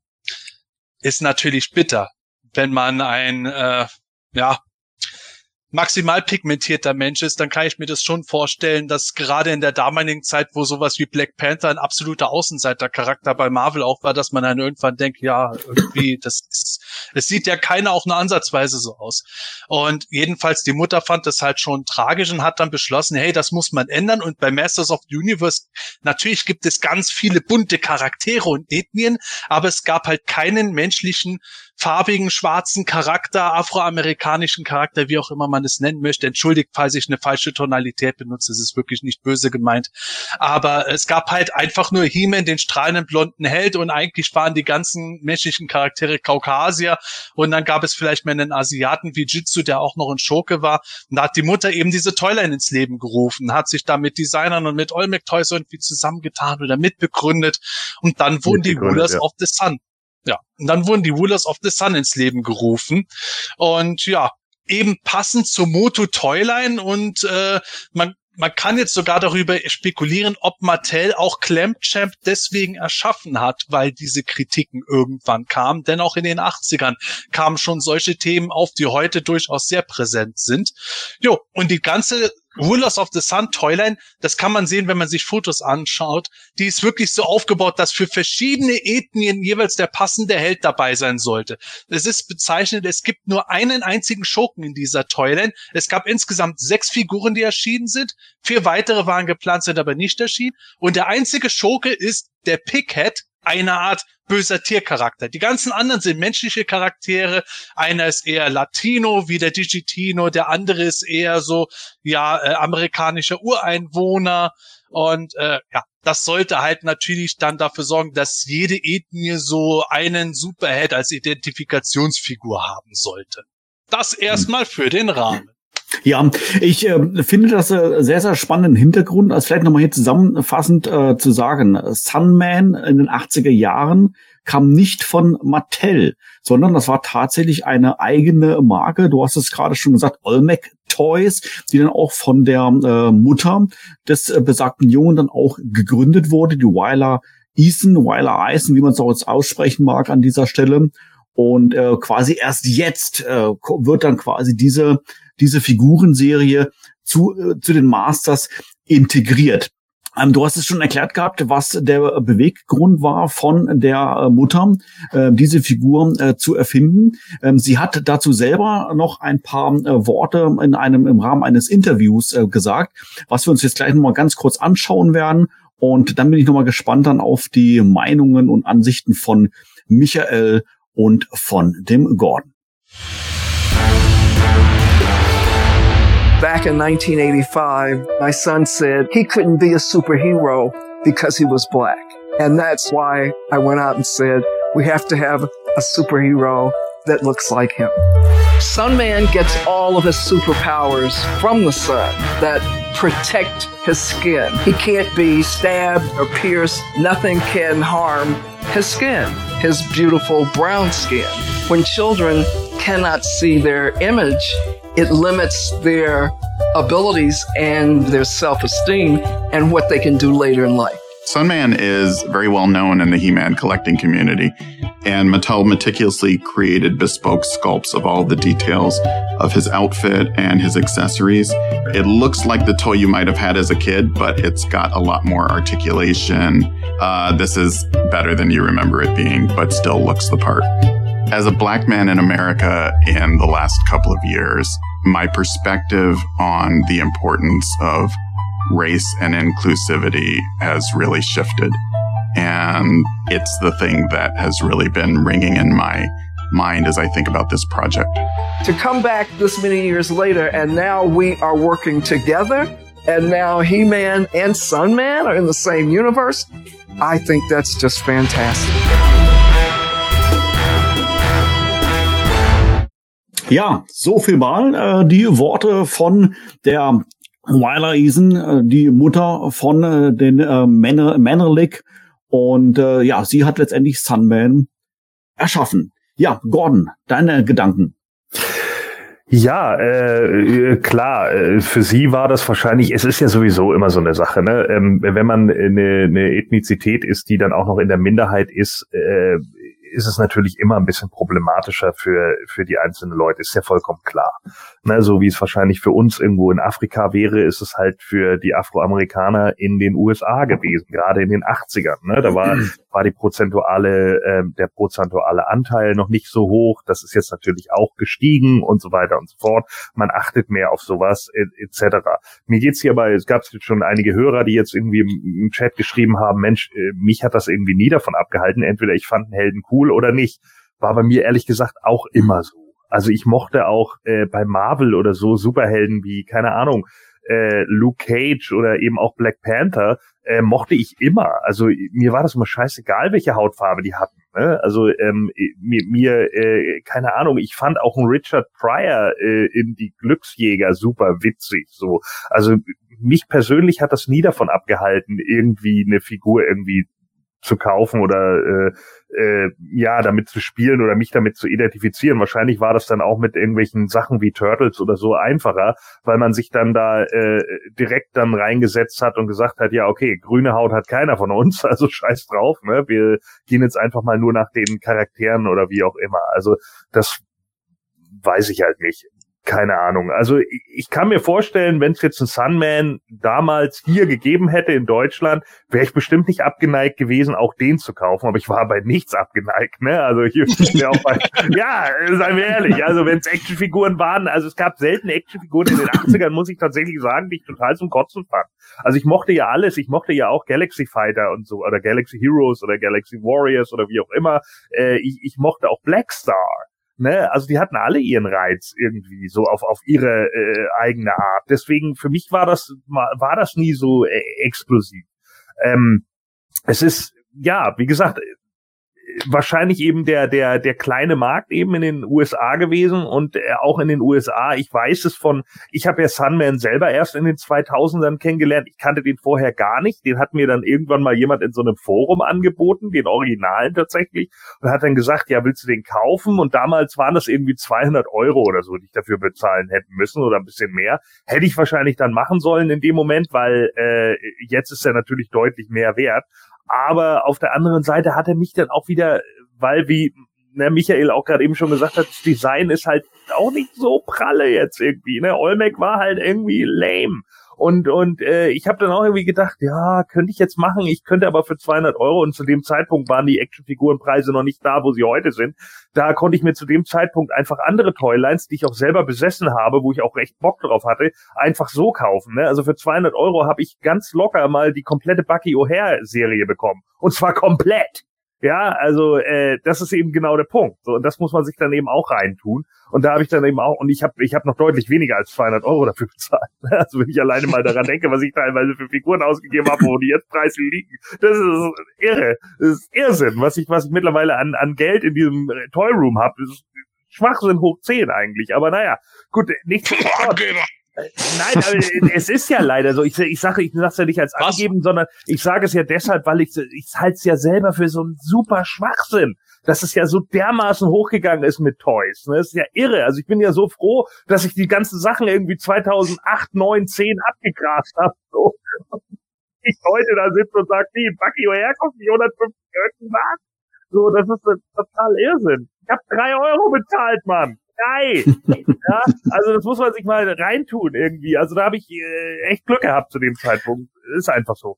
Und und ja, keine Ahnung. Ich weiß nicht, ob ob mich die Rulers of the Sun damals gecatcht hätten. Ich kann verstehen, warum sie das gemacht haben, aber ich kann auch verstehen, warum die Toyline eigentlich kaum jemand kennt, weil sie sticht nicht besonders hervor. Sie ist, äh, was das angeht, relativ boring und tatsächlich das beste Design ist wahrscheinlich wirklich Pighead. Hm. Wobei man natürlich äh, vielleicht auch sagen muss oder fairerweise sagen muss, dass Olmec sicherlich nicht über diese finanzielle Stärke und Marketingfähigkeiten Nein, äh, in keiner Weise. Hundertprozentig, aber nichtsdestotrotz ähm, äh, sind äh, wir können ja mal eben, kannst du mal eben meinen Bildschirm freigeben? kann ja mal kurz zeigen, was Olmec noch so gemacht hat. Ne? Hier sehen wir jetzt zum Beispiel Butterfly Woman, das war ja sozusagen die die äh, Shira äh, zu den zu den anderen, äh, zu den Rulers of the Sun die sehen auch fast alle so aus. Weißt du, das ist alles irgendwie sie, dann gibt's glaube ich noch eine in rosa, da gibt's noch eine in gelb oder gold. Es ist halt it's just boring. Ja, und wenn wir jetzt so die andere Toys gucken, die sie so gemacht haben, ja, dann haben sie sich an Originalsachen orientiert. Ja, dann haben wir hier halt die High Five Sportstars, die laufen dann halt auch mit demselben Körper. Aber wenn du jetzt schon alleine die Verpackung anguckst, die Verpackung ist cheap. Ja, nicht, den würde ich mir hinhängen. Ich finde den super, ne? Also, weil ich, weil ich Knockoff-Collector bin, so, ne? Wenn, wenn mir den jemand anbietet, den würde ich mir wahrscheinlich kaufen. Ähm, aber nichtsdestotrotz, er, er sticht nicht hervor. Das ist eine Figur, die würdest du im Tante Emma Laden vermuten. Und nicht irgendwo auf der großen Bühne. Das ist eben genau das Problem. Dann hatten wir äh, zum Meteor Man, haben sie sich dann gedacht, machen Oh mein Gott! Ja, ne? Daran also, kann ich mich noch erinnern. Oh ja, der Film ist ja nun auch nicht besonders gut. Und da ja. haben sie dann irgendwie angefangen, dazu dann eben die, die äh, äh, Toys irgendwie zu, zu äh, verprassen. Ja, dann hatten wir den G.I. Joe Abklatsch von den Jungs, äh, der natürlich auch noch auf dem gleichen Design basiert hat. Da ist eher noch die Frage, ob sie da nicht noch wegen des Design-Klaus nicht noch hinterher Ärger bekommen äh, mit den anderen Firmen, die dann dazu gehörten. Aber sieht natürlich auch aus, letzten Endes irgendwie wie Action, äh, wie hießen die noch? Nicht Action Force, Rescue Squad oder wie hießen die noch? Es gab ja noch so Mhm. Ab Abklatsch-Sachen davon. Äh, Action Force hieß es ja in Deutschland und dann gab es eben noch so weitere Sachen und da blieben die natürlich dann auch irgendwie, ja, sind halt irgendwie mit dabei. Hat man irgendwie solche Figuren, die dann da irgendwie mit stehen und die legt man dann halt mit zu den G.I. Joes. Aber es ist halt auch wieder nichts, was irgendwie hervorsticht. Ja, und dann haben sie hier ihre äh, Barbie-Sachen. Die finde ich tatsächlich von der Aufmachung her am besten gelungen. Die haben tatsächlich mal ausge äh, außergewöhnliche Frisuren. Die haben eine Verpackung, die sticht wenigstens ein bisschen ins Auge. Sie haben ein prominentes, kleines afroamerikanisches Mädchen vorne. So, das ist tatsächlich mal was gewesen, wo ich gesagt habe, vom Design her und auch von der, von dem, von, also von der Verpackungsdesign und auch von dem Design der Figuren sind das tatsächlich mal drei Figuren, die ich sinnvoll finde. Die funktionieren, die wirken auch ein bisschen anders, die, die erkennt man auch sofort. Und es wirkt nicht alles so wie diese kleine angestaubte graue Maus, die irgendwo mit noch äh, zufällig irgendwie im Schaufenster, beziehungsweise im Schaufenster würden die wahrscheinlich nicht hängen, sondern einfach nur irgendwo an den Sachen hängen. Und ja, und dann eben Educational Games für äh, äh, afroamerikanische oder Minderheitenkinder, das ist in Ordnung. Das finde ich in Ordnung. Äh, Oder African Americans, wie wir es jetzt hier sehen, ne? Black by Design. Äh, das ist okay, aber eben auch Sachen, die halt, wie du ja richtig gesagt hast, Manuel, weil eben die Firma auch sehr klein ist, ist dann eben auch die Frage gewesen, wie weit war der Einzugsbereich? Sind die überhaupt in alle 50 Staaten geliefert worden? Ne? Auch das kann Mhm. zum Beispiel so ein großes Problem gewesen sein. Und wenn wir vorhin angesprochen haben, ja, der südamerikanische Markt, der ist für Mattel wichtiger. Der südamerikanische Markt kennt Sunman auch nicht. Das ist das Problem. So, der Hau Hauptmarkt, den sie hatten, war wirklich die USA. Und das ist, das ist genau die Sache. Und wenn, wenn du Südamerika und Europa schon komplett ausklammerst für Mattel, glaube ich nicht, wenn man eine Rulers of the Sun Toyline machen würde. Jetzt nehmen wir mal an, wir würden eine Staffel machen, da sind nur vier von den Figuren. Das würde nach hinten los. Gordon, du brichst gerade stimmlich weg.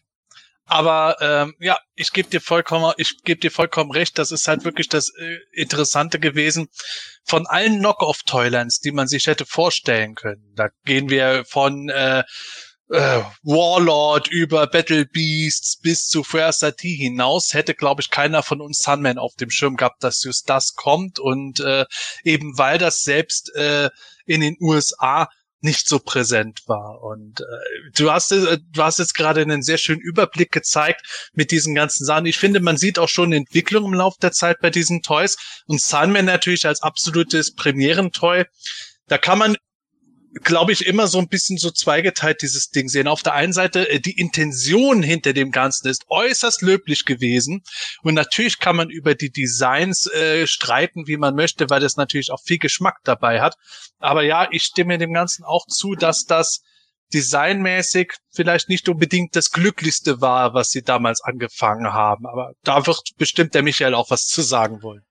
Ja, Ja. das ist tatsächlich, tatsächlich meine Frage, Entschuldigung, äh, Michael, die ich dir auch jetzt stellen wollte. Äh, Wir haben jetzt hier äh, nicht nur über Sunman gesprochen, sondern auch von vielen anderen Charaktere aus der Rulers of the Sun Serie. Erschien das denn alles schon in den 80er Jahren? Ähm, teils, ein paar, Sepp hat es ja schon gesagt, ähm, teilweise waren sie geplant, teilweise sind sie erschienen. Also der, der Digitini ist erschienen, der, ähm, der Boltman ist erschienen. Ähm, das war, glaube ich, der ähm, Ureinwohner, der amerikanische, ähm, war der Boltman und der, der Space Sumo ist erschienen. Und grundsätzlich stimme ich da, stimme ich dazu. Das, also ich finde, da muss, da, man muss das bisschen trennen. Ähm, in den 80ern finde ich das eine absolute Feel-Good-Story letztendlich. Ähm, die auch die Emotionen packt. Eine Mutter ähm, entwirft eine Toyline für ihr Kind und will dann quasi ähm, Minderheiten repräsentiert haben in diesen Toys. Da ist für mich im Print, aber das, das ist nur für mich persönlich, weil ich halt bei, gerade bei Masters of the Universe oder anderen Tockler, ähm, Knock-off-Toylines oder was für immer, was immer auch für Toylines, ähm, die Monster-Charaktere, die bunten Charaktere immer sehr, sehr gut gefunden habe. Und wenn ich aber diese verschiedenen Ethnien präsent, ähm, repräsentieren will, dann müssen die natürlich auch aussehen wie diese Ethnien. Und das sind diese menschlichen Charaktere eben, die dann eben ähm, eine schwarze Hautfarbe haben, ähm, ähm, amerikanische Ureinwohner sind, ähm, eher asiatisch angehaucht und die sehen oftmals halt als Actionfiguren nicht so spannend aus, sieht man ja auch bei New Adventures teilweise. Also wie gesagt, das ist diese Feel-Good-Story aus den 80ern, die, die, die ich toll finde, dass, dass es damals gegeben hat. Ähm, dass das jetzt sozusagen übernommen wird, ähm, ich halte es mal hier nochmal in die Kamera, ähm, ist für mich der Untertitel allein ein Riesenproblem. Sunman, the greatest hero of them all, wird jetzt übernommen in die Masters of the Universe. Ähm, the greatest hero of them all bei den Masters of the Universe ist einfach He-Man. Ähm, das ist, ist halt einfach so und Ihr habt es auch schon gesagt, es gäbe zig andere Knock-off-Toylines, die man dann auch hätte nehmen können. Ich würde gar nicht so weit gehen. Ich verstehe nicht, wieso muss man überhaupt eine Knock-off-Toyline integrieren. Es gäbe aus dem Masters-Universum so viele Charaktere, die auch ähm, verschiedene Ethnien repräsentieren. Es gibt ähm, da freut sich der Gordon jetzt, da gibt's den ähm, Geldor, dann gibt's ähm, den Prinz Darkon, da gibt's ähm, wie gesagt, verschiedenste Charaktere. Da muss ich wenn ich das repräsentiert haben will, ähm, kann ich mich da bedienen. Da müsste ich nicht eine Toiler integrieren. Und natürlich steckt da auch, ich meine, da muss man sich nichts vormachen, da steckt natürlich auch ähm, ja das Thema Diversity mit drin, das einfach zurzeit ein großes Thema ist und es wird halt durch Sunman jetzt integriert. Ähm, kann aber natürlich, wenn sich diese, diese, die, die Figuren aufgrund meiner Meinung nach ihres Designs nicht verkauft werden und wie Blei in den Regalen hängen, Vollgas nach hinten losgehen. Und äh, man sieht jetzt, wie von, schon vorangesprochen, bei Amazon.com ist der Sunman seit Ewigkeiten vorzubestellen, aber ähm, der wird nicht ausverkauft. Es kann natürlich sein, dass das bewusst gewählt ist von Amazon und Mattel, so dass das quasi so Art Made to Order oder was auch immer. Aber bei allen anderen Figuren ist so passiert, dass sobald die auf Amazon online waren, die neueren sofort ausverkauft waren. Das passiert hier nicht. Ähm, weiß man nicht, ob man da Rückschlüsse ziehen kann, aber auch bei dem First Look Video, das ich gemacht habe, ähm, kamen sehr, sehr viele Reaktionen, die geschrieben haben, äh, den Sunman lasse ich aus, den brauche ich nicht in der Line. Und dann ist die Intention, finde ich, sehr löblich, aber ob's, ob der gewünschte Effekt erzielt wird, ist, ist die andere Frage. Und noch ein, eine letzte Ergänzung. Ähm, bei den Classics zum Beispiel wurde ganz leid nach Princess of Power immer geschrien. Ähm, aber da wurde zumindest geschrien. Nach Sunman hat keiner geschrien. Ähm, das gleiche bei New Adventures. Also das wird, wird halt quasi einfach integriert als Feel-Good-Story. Aber ich bin mir nicht sicher, ob das so den Erfolg bringen wird für Martell. Ich weiß es nicht. Also, ähm, ich habe mich damals in so einem Actionfigurenforum aufgehalten, wo es eben auch um viele Knockoffs ging. Und äh, da darüber bin ich halt an viele Knock-off-Serien gekommen und so habe ich halt auch über Sunman irgendwie äh, oder Sunman kennengelernt. Da hat dann einer irgendwie so eine Backcard gepostet und so weiter und so fort. Es war alles noch sehr martialisch und hast du nicht gesehen. Und selbst bei den Leuten, die sich komplett dafür interessieren, haben die meisten gesagt, ja, den Sunman und den Pickhead, die lasse ich mir gefallen. Die anderen finde ich mega boring. Also es war wirklich so, dass äh, selbst damals, da ging Digitino irgendwie, der war ewig und drei Tage auf eBay.com, das weiß ich noch, für fast 1000 Euro oder so. Und der ist nie weggegangen. Den, selbst wenn dann Leute gesagt haben, ja, den habe ich nicht, weil der fehlt mir irgendwie, aber ich habe auch keinen Bock, das Geld dafür auszugeben, so, weil so geil ist das Design dann wieder nicht. Ne, das ist eben genau die Problematik. Vielleicht ist es auch das ist ja bei einigen menschlichen Charakteren so. Also es hat jetzt nicht gerade was mit der Ethnizität zu tun, sondern einfach auch bei anderen Toylines, bei anderen Actionfiguren-Toylines sind meistens diese Fantasy-Charaktere einfach beliebter. Ja, wenn das wir Galaxy, meint, ja. wenn, wenn mhm. wir Galaxy Warriors oder sowas angucken, da ist ein Dragoon deutlich beliebter als was, was ich, keine Ahnung, ein Magnon oder ein Thor. Das ist halt einfach so. Die sind auch in der Regel dann im, im, im Preis auch höher. Das sieht man einfach weil die eben Fantasy sind. Das ist eben dieses Frazetta-Feeling oder keine Ahnung, warum das so ist. Ne? Es hat halt einfach auch einen Grund. Und wenn menschliche Charaktere halt over sind, dann einfach nur, weil sie wirklich speziell besonders designt wurden und vielleicht auch einen besonders coolen Look hatten. Und das fehlt halt einfach bei der Toyline. Ja, ja ja. Wolverine hat einfach einen mega coolen Look. Der ja. Wolverine könnte eine Hautfarbe haben, wie er möchte. Der funktioniert einfach, weil der scheiß geile Clown ja. aus den Händen hat. So, und, äh, und der trägt ja auch noch die, die Maske. Aber wenn er jetzt keine Maske tragen würde, ne, also ich kann mir auch vorstellen, dass der Space, war das der Space Sumo, der den Ninja war? Ja. warum auch immer der Ninja Sumo heißt, nobody knows. Äh, Das äh, der, gleich noch. ja, genau. Ähm, aber auf jeden Fall, der, äh, der, der wäre wahrscheinlich auch noch was gewesen, wo man dann so sagt, ja, okay, äh, den könnte ich mir noch vorstellen, so, ne? Der, der, der passt da irgendwie noch zu oder keine Ahnung. Dass natürlich niemand nach Sunman geschrien hat, ist ja klar. Ne, ich meine, das, dafür ist es zu klein gewesen und, und Shira war mit He-Man integriert, das war Sunman halt einfach nicht. Das muss man halt einfach so sehen und es ist, äh, es ist jetzt halt für das da und ich denke auch Olmec Toys hat, glaube ich, 95 dicht gemacht, die Pforten geschlossen, also glaube ich auch, dass da jetzt nicht irgendwie äh, an, anhand der Rechte oder so Mattel unglaublich viel Schotter hingelegt hat, ganz im Gegenteil. Hm. Ja, tatsächlich, das denke ich auch. Und ähm, bei Sunman ist halt natürlich äh, die Thematik dabei auch interessant, was du gesagt hast. So, es sind so viele menschliche Charaktere natürlich. Wir haben auch drüber geredet. Das soll ja auch so sein. Jede Ethnizität sollte als Ziel so einen Charakter haben. Und ich habe jetzt hier mal vor dem Moto Classics eine Figur rausgesucht. Das ist, wie heißt der nochmal, Micha? Heißt der jetzt Hotshot am Ende? Nee, äh, Plasma war's doch, oder? Plasma, glaube ich, ja. Plasma, genau. Hotshot war der Prototypname, so war's. Ja. Und äh, der sollte ja ursprünglich äh, bei Mattel 1988 erscheinen, das wissen wir. Und darauf basiert die ähm, Classics-Figur. Nur wie er farblich gewesen wäre, das wissen wir bis heute nicht. Und die haben sich eben für einen Latino-Helden entschieden, weil sie gesagt haben, bei Moto gab es ja gar keinen Latino-Charakter. Das wäre doch eine nette Sache. Und dann haben sie entsprechend auch die Farbgebung äh, auf die Flaggenfarben ein bisschen angepasst. Und ich hadere mit dieser Figur bis heute ein bisschen eben, weil ich finde, dass die Farbabstimmung nicht so richtig funktioniert. Und so geht es mir bei Sunman und den Rulers of the Sun auch oft. Ähm, und da möchte ich nämlich zu diesem Punkt hinkommen, was ich als problematisch an dieser Toyline sehe. Die Intention, die finde ich absolut super. Ganz ehrlich, was soll man dagegen sagen, wenn, wenn wirklich das eigene Kind da steht und traurig ist und man hat die Möglichkeit und wie löblich, wie genial und geil ist das, dass wirklich diese Mutter dann Himmel und Hölle in Bewegung gesetzt hat, um Toys für diesen Jungen rauszubringen, mit seinem eigenen Gesicht sogar noch. Äh, das ist halt absolut geil. Da kann, unzweifelhaft. Das Problem ist meiner Meinung nach, dass sie nicht gerade die besten Designer für diese Sachen hatten. Und Sunman ist auch so ein Beispiel. Der hat ja auch, ich glaube, die südafrikanischen Flaggen oder wie auch immer das ist, dass die dort verarbeitet wurden. Und, Rastaf äh, Rastafari-Farben. sind ja, genau.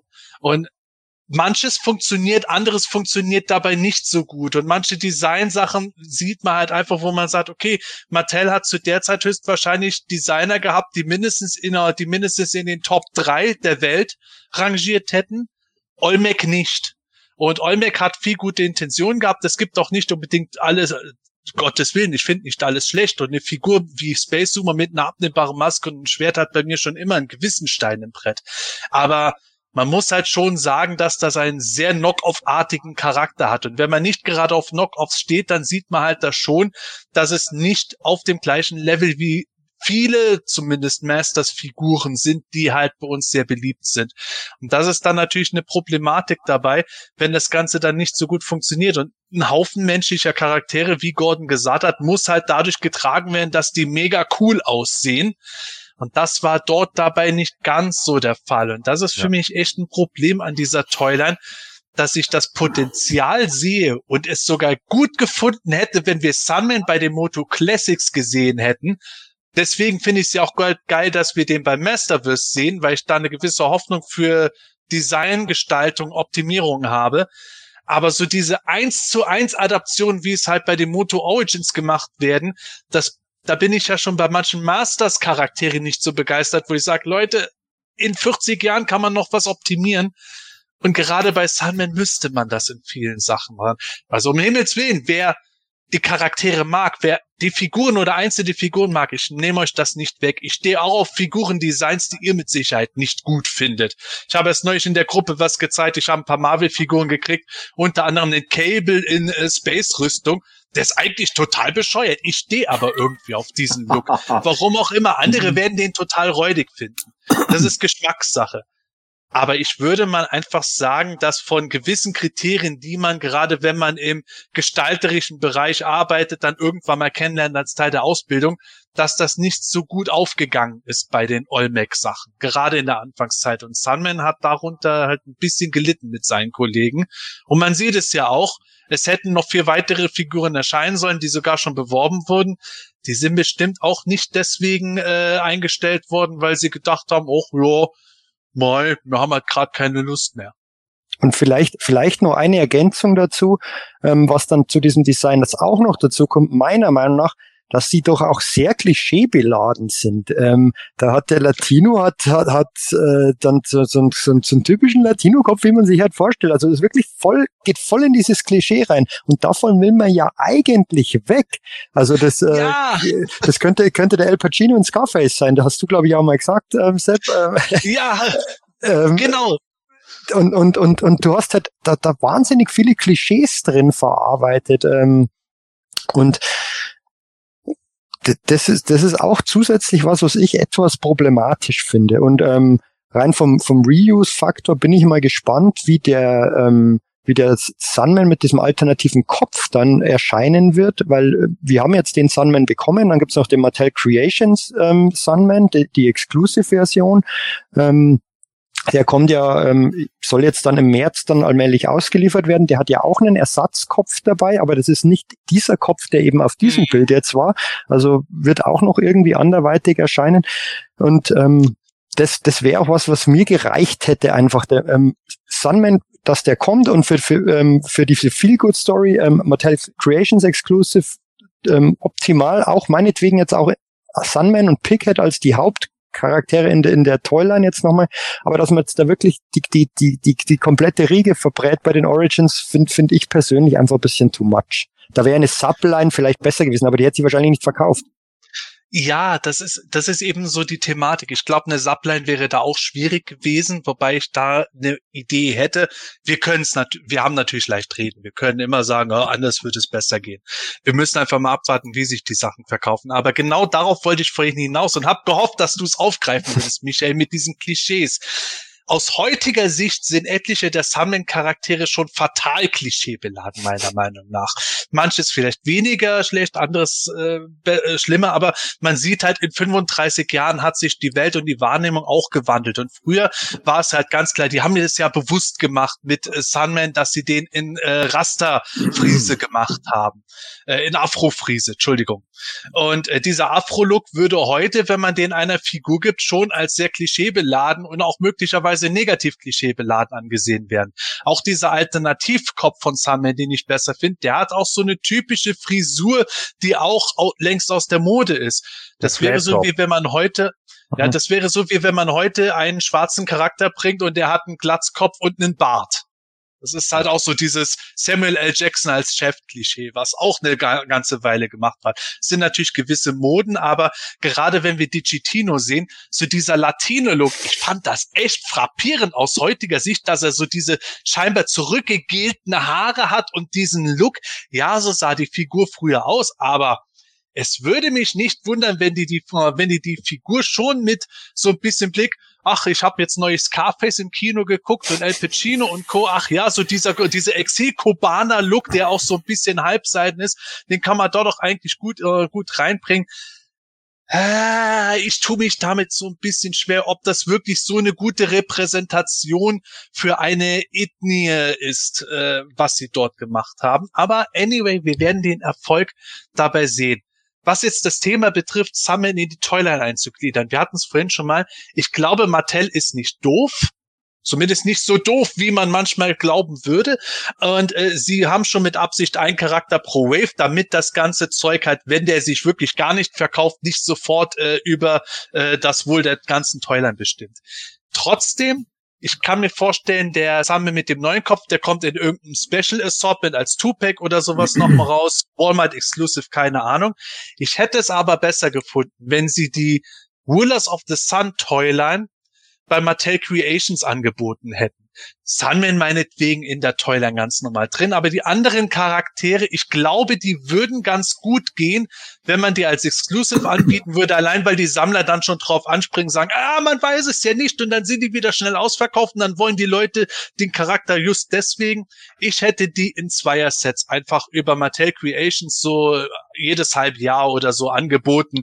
Und daran hätte man dann auch sehen können, wie das weggeht, aber ich bin kein Fachmann. Vielleicht gehen die am Ende doch weg wie warme Semmeln und Mattel sagt, hahaha, ihr Trottel, ihr blöden Fanboys, habt ihr keine Ahnung. Manuel gibt nochmal mal frei. Hier, äh, das ist jetzt der zweite Sunman gewesen mhm. äh, auf der Originalkarte und da sehen wir dann den Flat Top, ne, die Will Smith Frisur mhm. aus äh, Prinz von Bel Air oder wie auch immer. Es ist halt auch wieder das, ne, und der, der Gesichtsausdruck ist halt auch so. Hm, mach mal das Gesicht mit der, äh, mach noch mal die Mutter bitte mit dem Kind.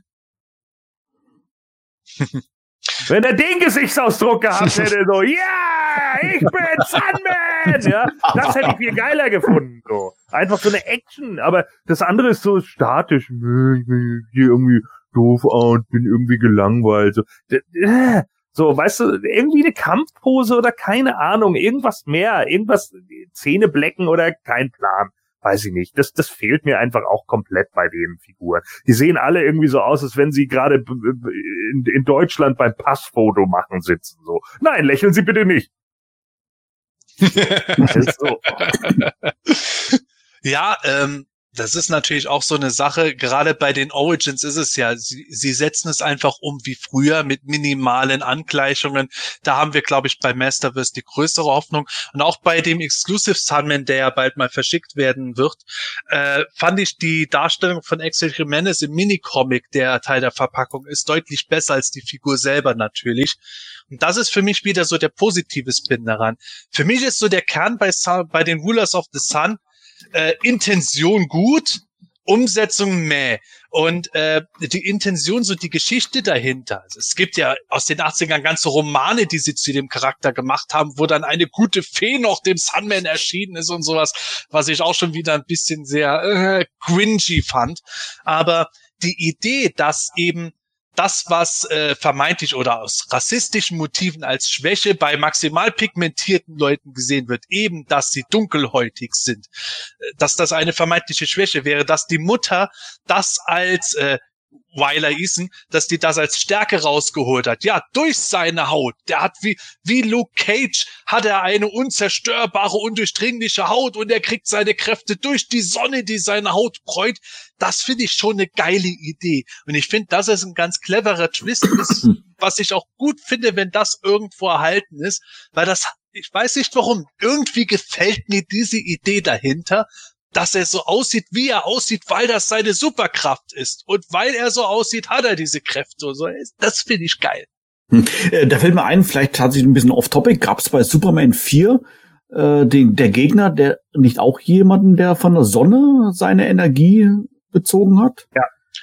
Ja, ich weiß den Namen jetzt gerade nicht mehr. Vielleicht weiß ich noch, wie, wie der hieß. Der hat auch irgendwas mit Atombomben zu tun, glaube ich, ne? Ja, ja, Irgendwie. der war, das war irgend so Quatsch, ja. Ja, okay, aber zumindest. Ich google es mal, wenn. Ja, ja, ja, ja, ja, ja. ja. Fällt mir gerade ein, weil du, weil du gerade nochmal her, hervorgehoben hast, dass äh, der Ursprung seiner Kraft quasi durch die Sonne kommt und seine Haut dann letztendlich dann dadurch kommt. Äh, hier, warte mal ganz kurz, ähm, weil äh, ich habe es. ich hätte es sogar gewusst. Ich dachte nur vorhin, weil wir Meteor Man hatten, dass es nicht gestimmt hätte. In Superman die Welt am Abgrund gab es den Nuclear Man. Nuclear Man. Ich war gerade noch genau. bei Atom Atomic Man oder so, irgendwie so ein Scheiß war das. Ne? Ja, weil dann auf zum Atom, auf zum äh, Atom. Wir hatten gerade hier, äh, blende mal um 23.20 Uhr Bernd AK ein, bitte kurz.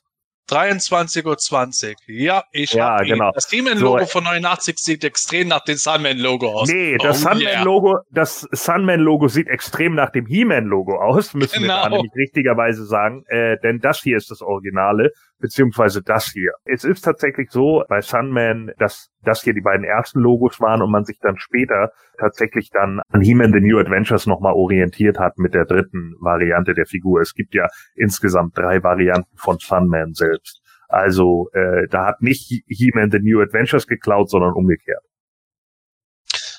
Was auch schon für damalige Verhältnisse ziemlich dreist war. Und ähm, ja, wir werden jetzt schon bald zum Was? Ende kommen, aber diesen Aspekt wollte ich gerne noch ansprechen. Ähm, wir haben ja schon viel darüber geredet, ja, wir hätten viele andere Knockoff-Toylines irgendwo eher erwartet und ganz lange ist ja schon vorher Satie immer im Gespräch gewesen, schon bei den Classics. Ach, wäre doch cool, wenn das kommt. Und ähm, wir haben schon gesagt, ja, vielleicht waren die Rechte auch einfach günstiger und natürlich irgendwo die sehr positive Intention hinter den Rulers of the Sun kann natürlich auch bei Mattel noch einen Ausschlag gegeben haben. Ich finde es nicht äh, nichtsdestotrotz bemerkenswert, dass Mattel sich das einverleibt hat, denn Mattel hat ja ähm, da durchaus berechtigt äh, sagen können, ihr habt schon ein bisschen stark von uns geklaut, eben das Sunman-Logo. Und wir wissen alle, Mattel hat gegen Ramco in den 80ern mal einen Rechtsstreit um die Form der Motu-Figuren angestrengt. Den haben sie dann verloren. Heute könnten sie genauso gut Knockoffs von Ramco wahrscheinlich bringen, weil da keine rechte Firma mehr dahinter steht. Ramco gibt es ja auch nicht mehr. Aber dann just Sunman zu bringen, also das ist so totally out of field gewesen aus meiner äh, aus meiner Sicht heraus, dass ich das schon spannend finde, weil ich da eher erwartet hätte, dass sie das mit Fleiß nicht machen würden, eben wegen so offiziellen Bezügen, die sie immer gemacht haben, als inoffizielle Ergänzung zum Moto und so weiter und die Übernahme des Logos und so. Ja. Wir müssen übrigens trinken. Wir hatten gerade die Schnapszahl 111 Zuschauer. Yay! Wenn wir jetzt noch 111 Likes kriegen. Ja, das wäre super. Äh, gebt mal bitte den Daumen nach oben, das ist immer gut, auch für die Videos, ne, dass die weiterhin äh, hier so in, in den Algorithmus kommen und so. Also wer es noch nicht gemacht hat, klickt bitte nochmal auf den Daumen nach oben. Genau, genau, genau, genau. ja, also spannendes Thema. Ähm, Michael, du hast gerade schon ähm, gesagt, wir haben jetzt aktuell zwei verschiedene Sunman-Figuren, die auf uns zukommen, beziehungsweise die eine hast du jetzt schon bekommen. Das ist ja die reguläre Version. Die wird jetzt dann hoffentlich dann irgendwann zeitnah, ich weiß nicht, ob das schon irgendwie absehbar ist, dann auch bei uns im Einzelhandel dann äh, zu bekommen sein. Und dann haben wir noch die äh, Mattel Creations Version. Die dann, hast du, glaube ich, gesagt, so um im März, also quasi tatsächlich dann in wenigen Wochen dann höchstwahrscheinlich dann ähm, zu uns dann auf den Weg sein wird, beziehungsweise wer zu dem, der das Ganze dann letztendlich dann auch bestellt hat. Ähm, die, der Digitino, ähm, vielleicht kann man da noch mal ganz kurz zusammenfassen, wann kommt der dann etwa dann auf uns zu? Der ist dann halt in der neuen Wave mit drin, also mhm. ähm, das war ja ganz unterschiedlich im letzten Jahr. Also teilweise sind Waves sehr schnell aufeinander gefolgt. Ähm, die, die aktuelle Wave mit Sunman jetzt selbst hat ein bisschen länger wieder auf sich warten lassen. Ich tippe mal auf zwei bis drei Monate, dass die nächste Wave ähm, erscheint. Vielleicht auch bisschen früher, bisschen später, ich weiß es nicht. Ähm, Sunman selbst, glaube ich, ist ja unter anderem bei Smith Toys schon gelistet. Ich glaube für April ich schätze, dass die Ende März in den USA oder irgendwann im März in den, also die reguläre Toyline, die Wave 8, in der, in, im März in den USA auftauchen werden und dann irgendwann im April wahrscheinlich bei uns. Ähm, Mattel, ich weiß nicht, ob Mattel das Ziel hatte, den, den Creation Sunman im Februar eigentlich rauszubringen, weil das ja der Black History Month ist in den mm. USA. Das mm. hätte natürlich wie die Faust aufs Auge gepasst und es ist eh verwunderlich, dass die reguläre Version jetzt eher aufgetaucht ist als die Exclusive Version, die eigentlich schon längst vorzu, also schon vor Ewigkeiten vorbestellt wurde. Da kam jetzt eben auch über den Official Sunman ähm, Kanal ja die, die Information, dass die jetzt dann ankommen und verschickt werden und dass man komischerweise seine, seine Bestellung nochmal bestätigen muss, warum auch immer, vielleicht mhm. weil es schon so lang her ist, vielleicht auch wegen den Versandkosten, weil da hat, vielleicht hat Mattel Creations jetzt festgestellt, wenn man Kombi-Bestellungen macht und die, sobald was da ist, schicken es die ja raus. Aber beim nächsten Mal sind nicht mehr Versandkosten dabei, also sprich, sie zahlen drauf. Vielleicht machen es da jetzt was, das weiß ich nicht, aber ähm, ich könnte mir, also könnte, könnte der Grund sein. Ich werde mir wahrscheinlich nochmal Sunman, ähm, ich zeige ihn nochmal her, in, wenn er auf internationaler Karte kommt, auch nochmal holen. Und da gibt es einen ganz speziellen Grund und ihr ahnt es wahrscheinlich schon. Ah, natürlich, weil oh. dann der, der das, da fehlt der Untertitel und dann ist ja, eben nicht genau. mehr der Greatest Hero of them all, dann ist es, dann ist es wieder He-Man. ich wollte es gerade sagen. Aber ja. He-Man, aber He-Man ist doch der most powerful man in the universe. Das stimmt, das stimmt. Aber auch der genau. größte Held, aber auch der größte Held eigentlich. Ja, aber Ja, das ist, das ist, das ist eine Kleinigkeit, ist schon klar. Ja, ja. Du hast aber absolut recht. Ich habe von mehreren Leuten gehört, die sich daran gestört haben. Und ähm, ich sage ja auch, das darf man nicht auf die Waagschale legen. Es ist natürlich ein Werbeslogan wie Most Powerful Man in the Universe genauso. Aber natürlich, äh, auch das ist wieder so ein Beispiel dafür, auch was ich gestalterisch gesagt hat, setzt sich auch dort fort. The greatest hero of them all äh, klingt natürlich auch bisschen ungelenk. Und äh, das hätte man wahrscheinlich auch ein bisschen mehr äh, besser machen können. Äh, the, the mightiest hero under the sun oder was weiß ich oder sowas. Ich, ich bin da jetzt auch nie nur am Brainstorm, also nicht mich drauf festnageln, dass ich eine bessere Idee jetzt gerade gesagt hätte, um Himmels Willen.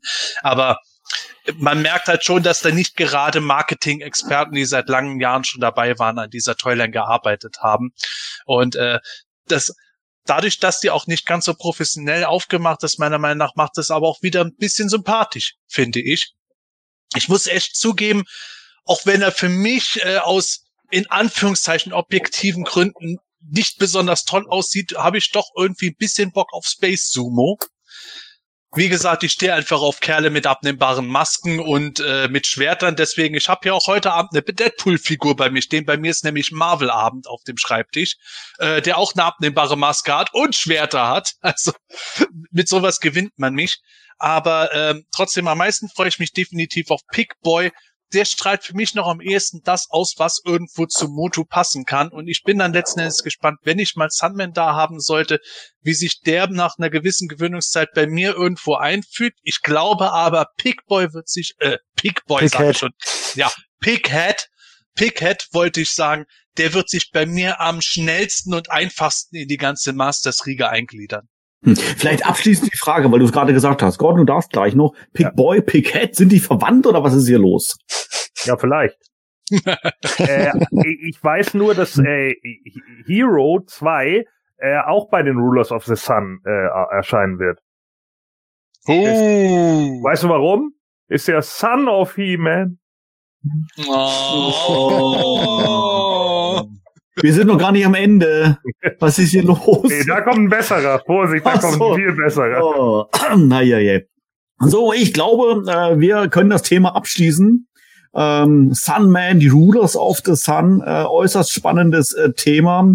Ähm, tatsächlich, ähm, ja, weiß ich, so richtig triggern tun die mich jetzt auch nicht. Bei mir würde es in erster Linie, glaube ich, mal darauf münzen, dass mir einfach diese, dieser, diese Nostalgie fehlt bin da sehr 80er Jahre dann natürlich dann angefixt und, und ähm, freue mich immer wieder mal über meine über meine Origins im Hintergrund, weil die einfach so schön aussehen wie in den 80er Jahren und da sind natürlich Charaktere, die ich persönlich als Kind nicht kannte. Das ist bei mir ein bisschen schwierig, aber mal abwarten, mal abwarten. Ähm, es bleibt auf alle Fälle äh, ja nach wie vor ein, spann ein spannendes Thema. Gut, so, also ich glaube, das, das war's für heute, liebe Zuschauer, meine lieben Kollegen hier mit mir. Wir haben zweieinhalb Stunden jetzt auf dem Zeiger. Äh, es gab unheimlich doch eine halbe viel. Flasche Wasser, kriegen ja, komm. noch leer? Ja, natürlich, natürlich. Sonne, Sonne, Sonne und Film. ja. Sunman, Sunman, Sunman. Gordon hat auch noch sein, sein Outro. Äh, dann haben wir noch Zeit, was zu trinken. Also, ähm, ja, wie gesagt, ich habe hab sehr viel Spaß gehabt, äh, heute Abend hier äh, mit euch in dieser Runde ähm, die ganzen News zu bequatschen, natürlich dieses spannende Thema hier äh, anzusprechen, über, über Sunman, über seine Mitstreiter, die letztendlich dann äh, in Kürze dann auf uns äh, zurollen werden. Ich hoffe, ähm, ihr liebe Zuschauer und natürlich auch liebe Zuhörer im Nachhinein, ihr hattet wieder Spaß beim äh, Zuhören. Ähm, ich habe mich jetzt sehr gefreut, dass wir heute wieder zusammengekommen sind nach dieser vierwöchigen Pause und äh, freue mich jetzt tatsächlich schon wieder darauf, dass wir nicht erst in zwei Wochen wieder online sind mit dem Himalischen Quartett, sondern tatsächlich in, ja, streng genommen sind es jetzt neun Tage, aber ist ja egal. In einer Woche sind wir bereits wieder am Start am 6. März um 21 Uhr hier live auf dem Kanal von Planet Eternia. Und zwar werden wir dann die zweite Staffel vom He-Man 21 Cartoon besprechen. Das wird mega cool. Da freue ich mich drauf. Und das Video äh, wird dann quasi, also das, wo man die Erinnerung setzen kann, wird dann auch in Kürze schon verfügbar sein auf unserem YouTube-Kanal. Aber wie gesagt, wenn du uns dann auf PE folgst, in den sozialen Netzwerken sowieso folgst, dann wird diese News und diese Info nicht an dich, an dir vorübergehen. So, abschließend noch einmal der Aufruf von Gordon hat schon gesagt, Sepp hat schon gesagt, Michael glaube ich auch schon. Wir freuen uns über deine Daumen nach oben für dieses Video. Das hilft uns ungemein ähm, im YouTube-Algorithmus, dass unsere Videos auch weiter empfohlen werden. Und deshalb, ja, wie gesagt, herzlichen Dank für deine Unterstützung. Und wenn du schon am Klicken bist, unten rechts kannst du mehr oder weniger mit einem Klick ein Abo abschließen auf unserem Kanal. Und ich denke, man kann schon sagen, das lohnt sich, weil wenn du Masters interessiert bist, woran ich jetzt mal ausgehe, du bist ja hier, dann wirst du auf alle Fälle, glaube ich, auf unserem Kanal jede Menge Videos dazu finden. Okay, das war's an dieser Stelle äh, von meiner Seite. Ich freue mich, wie gesagt, auf nächste Woche, 6. März, 21 Uhr. Nicht verpassen. Bis dahin, mach's gut. Tschüss und bis dann. Ja, ich kann nur sagen, für mich, äh, ich habe es schon eingangs mal gesagt, waren es jetzt mehrere sehr stressige Wochen und ich habe mich deswegen umso mehr auf diesen Abend gefreut, weil ich wusste, es ist einfach wieder schön, unter Freunden und netten Leuten zu sein. Und äh, genauso ist es auch gekommen. Ich fand es witzig, im Vorfeld hat mir jemand gesagt gehabt, ach, ihr werdet den Sammeln ja bestimmt nur äh, total zerre zerreißen und zerreden. Und äh, ein paar Tage danach hatte jemand anderes gemeint, oh, werdet ihr den dann irgendwie nur hypen? Das finde ich aber auch nicht gut. Ich glaube, wir haben heute mal wieder einen ziemlich differenzierten Mix aus beidem gebracht. Äh, mich würde es interessieren, wie seht ihr das? Dann schreibt es doch gerne in die Kommentare. Und ich freue mich drauf, wenn wir uns am 6.3. wiedersehen oder auch wenn wir uns außerhalb unserer Livestream-Zeiten wieder hören. Wir gucken, dass die MP3-Dateien auch wieder zeitnah hochgeladen werden. In diesem Sinne, tschüss, bis bald und gute Reise. Mich hat es wie immer auch sehr gefreut. Ähm, hat wieder riesen Spaß gemacht mit euch. Ähm, natürlich auch super, dass wieder so viele live dabei waren. Ich freue mich jetzt tatsächlich auf die zweite Staffel von dem ähm, He-Man 21 Cartoon, weil der einfach, ähm, den kann man einfach so richtig frei rausschauen. Man muss sich nicht verkopfen. Es macht einfach Spaß und ähm, dann wird es mit Sicherheit auch wieder Spaß machen, ähm, über den Cartoon zu sprechen. Und dann bis zum nächsten Mal. Ja, tschüss bis dann und äh, ich freue mich natürlich auf den Sandman, aber ich habe ja nochmal mit Scott Knightley telefoniert, ähm, der mir ja tatsächlich erzählt hat, dass es da äh, noch ganz andere Ideen gab und er ja auch mit Kevin Smith irgendwie zusammengehangen hat. Und tatsächlich ist jetzt rausgekommen äh, für die zweite Staffel äh, der Moto Revelations, dass äh, ein anderer Charakter, der ein bisschen ins Hintertreffen geraten ist in den Classics, jetzt der Hauptbösewicht sein wird. Ja, und ob ihr es glaubt oder nicht, Scott Knightley hat mir verraten, es geht dabei um Mola. Ja? Hm. Ihr erinnert euch ja vielleicht noch, ne, Mola, so ein Charakter, der irgendwie bei Robot Chicken aufgetaucht ist, so also der Evil Dentist und bla bla bla. Das Gimmick lassen sie jetzt fallen, also er ist jetzt nicht mehr der böse Zahnarzt, sondern der kriegt so eine, äh, die, die klauen ja immer, ne, bei den Avengers und keine Ahnung, der, das ist auch so ein bisschen geklaut, der kriegt jetzt so eine bisschen die, die Collector-Rolle. Ja, also dass er so ähm, halt so einen intergalaktischen Tierpark da irgendwie aufbaut und äh, dann alles irgendwie zusammensetzt, so, also so ein Zoo halt, äh, wo zum Beispiel der Manticore aus dem Minicomic und sowas mit drin ist. Und so. Dann habe ich gesagt, aber Scott, dann ist das ja ein Space Zoomola. Oh. Ich hab dir gesagt, Sepp, du hast es nicht kommen sehen, gib du. Ich hätte es auch lieber nicht hören gehabt, aber. oh mein Gott, die Streak. Oh, damit, damit over and out. Das Hemanische Quartett. Präsentiert von planeteternia.de.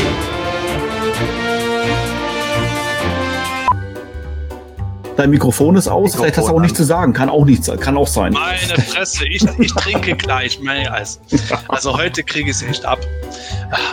Ähm, also ein Actionfigurenforum halt einfach, wo ich mich äh, mit mehreren Leuten damals ausgetauscht habe. Da waren Sammler von allen möglichen Kram dabei und eben auch viele Knockoff-Sammler, was auch einer der Gründe ist, warum ich auch an viele Knockoffs gekommen bin, die auch, mir auch selber vom Design her irgendwie auch da konnte man einfach da sehen. Gordon, du kippst gerade in der Stimme wieder komplett weg. Tut mir leid.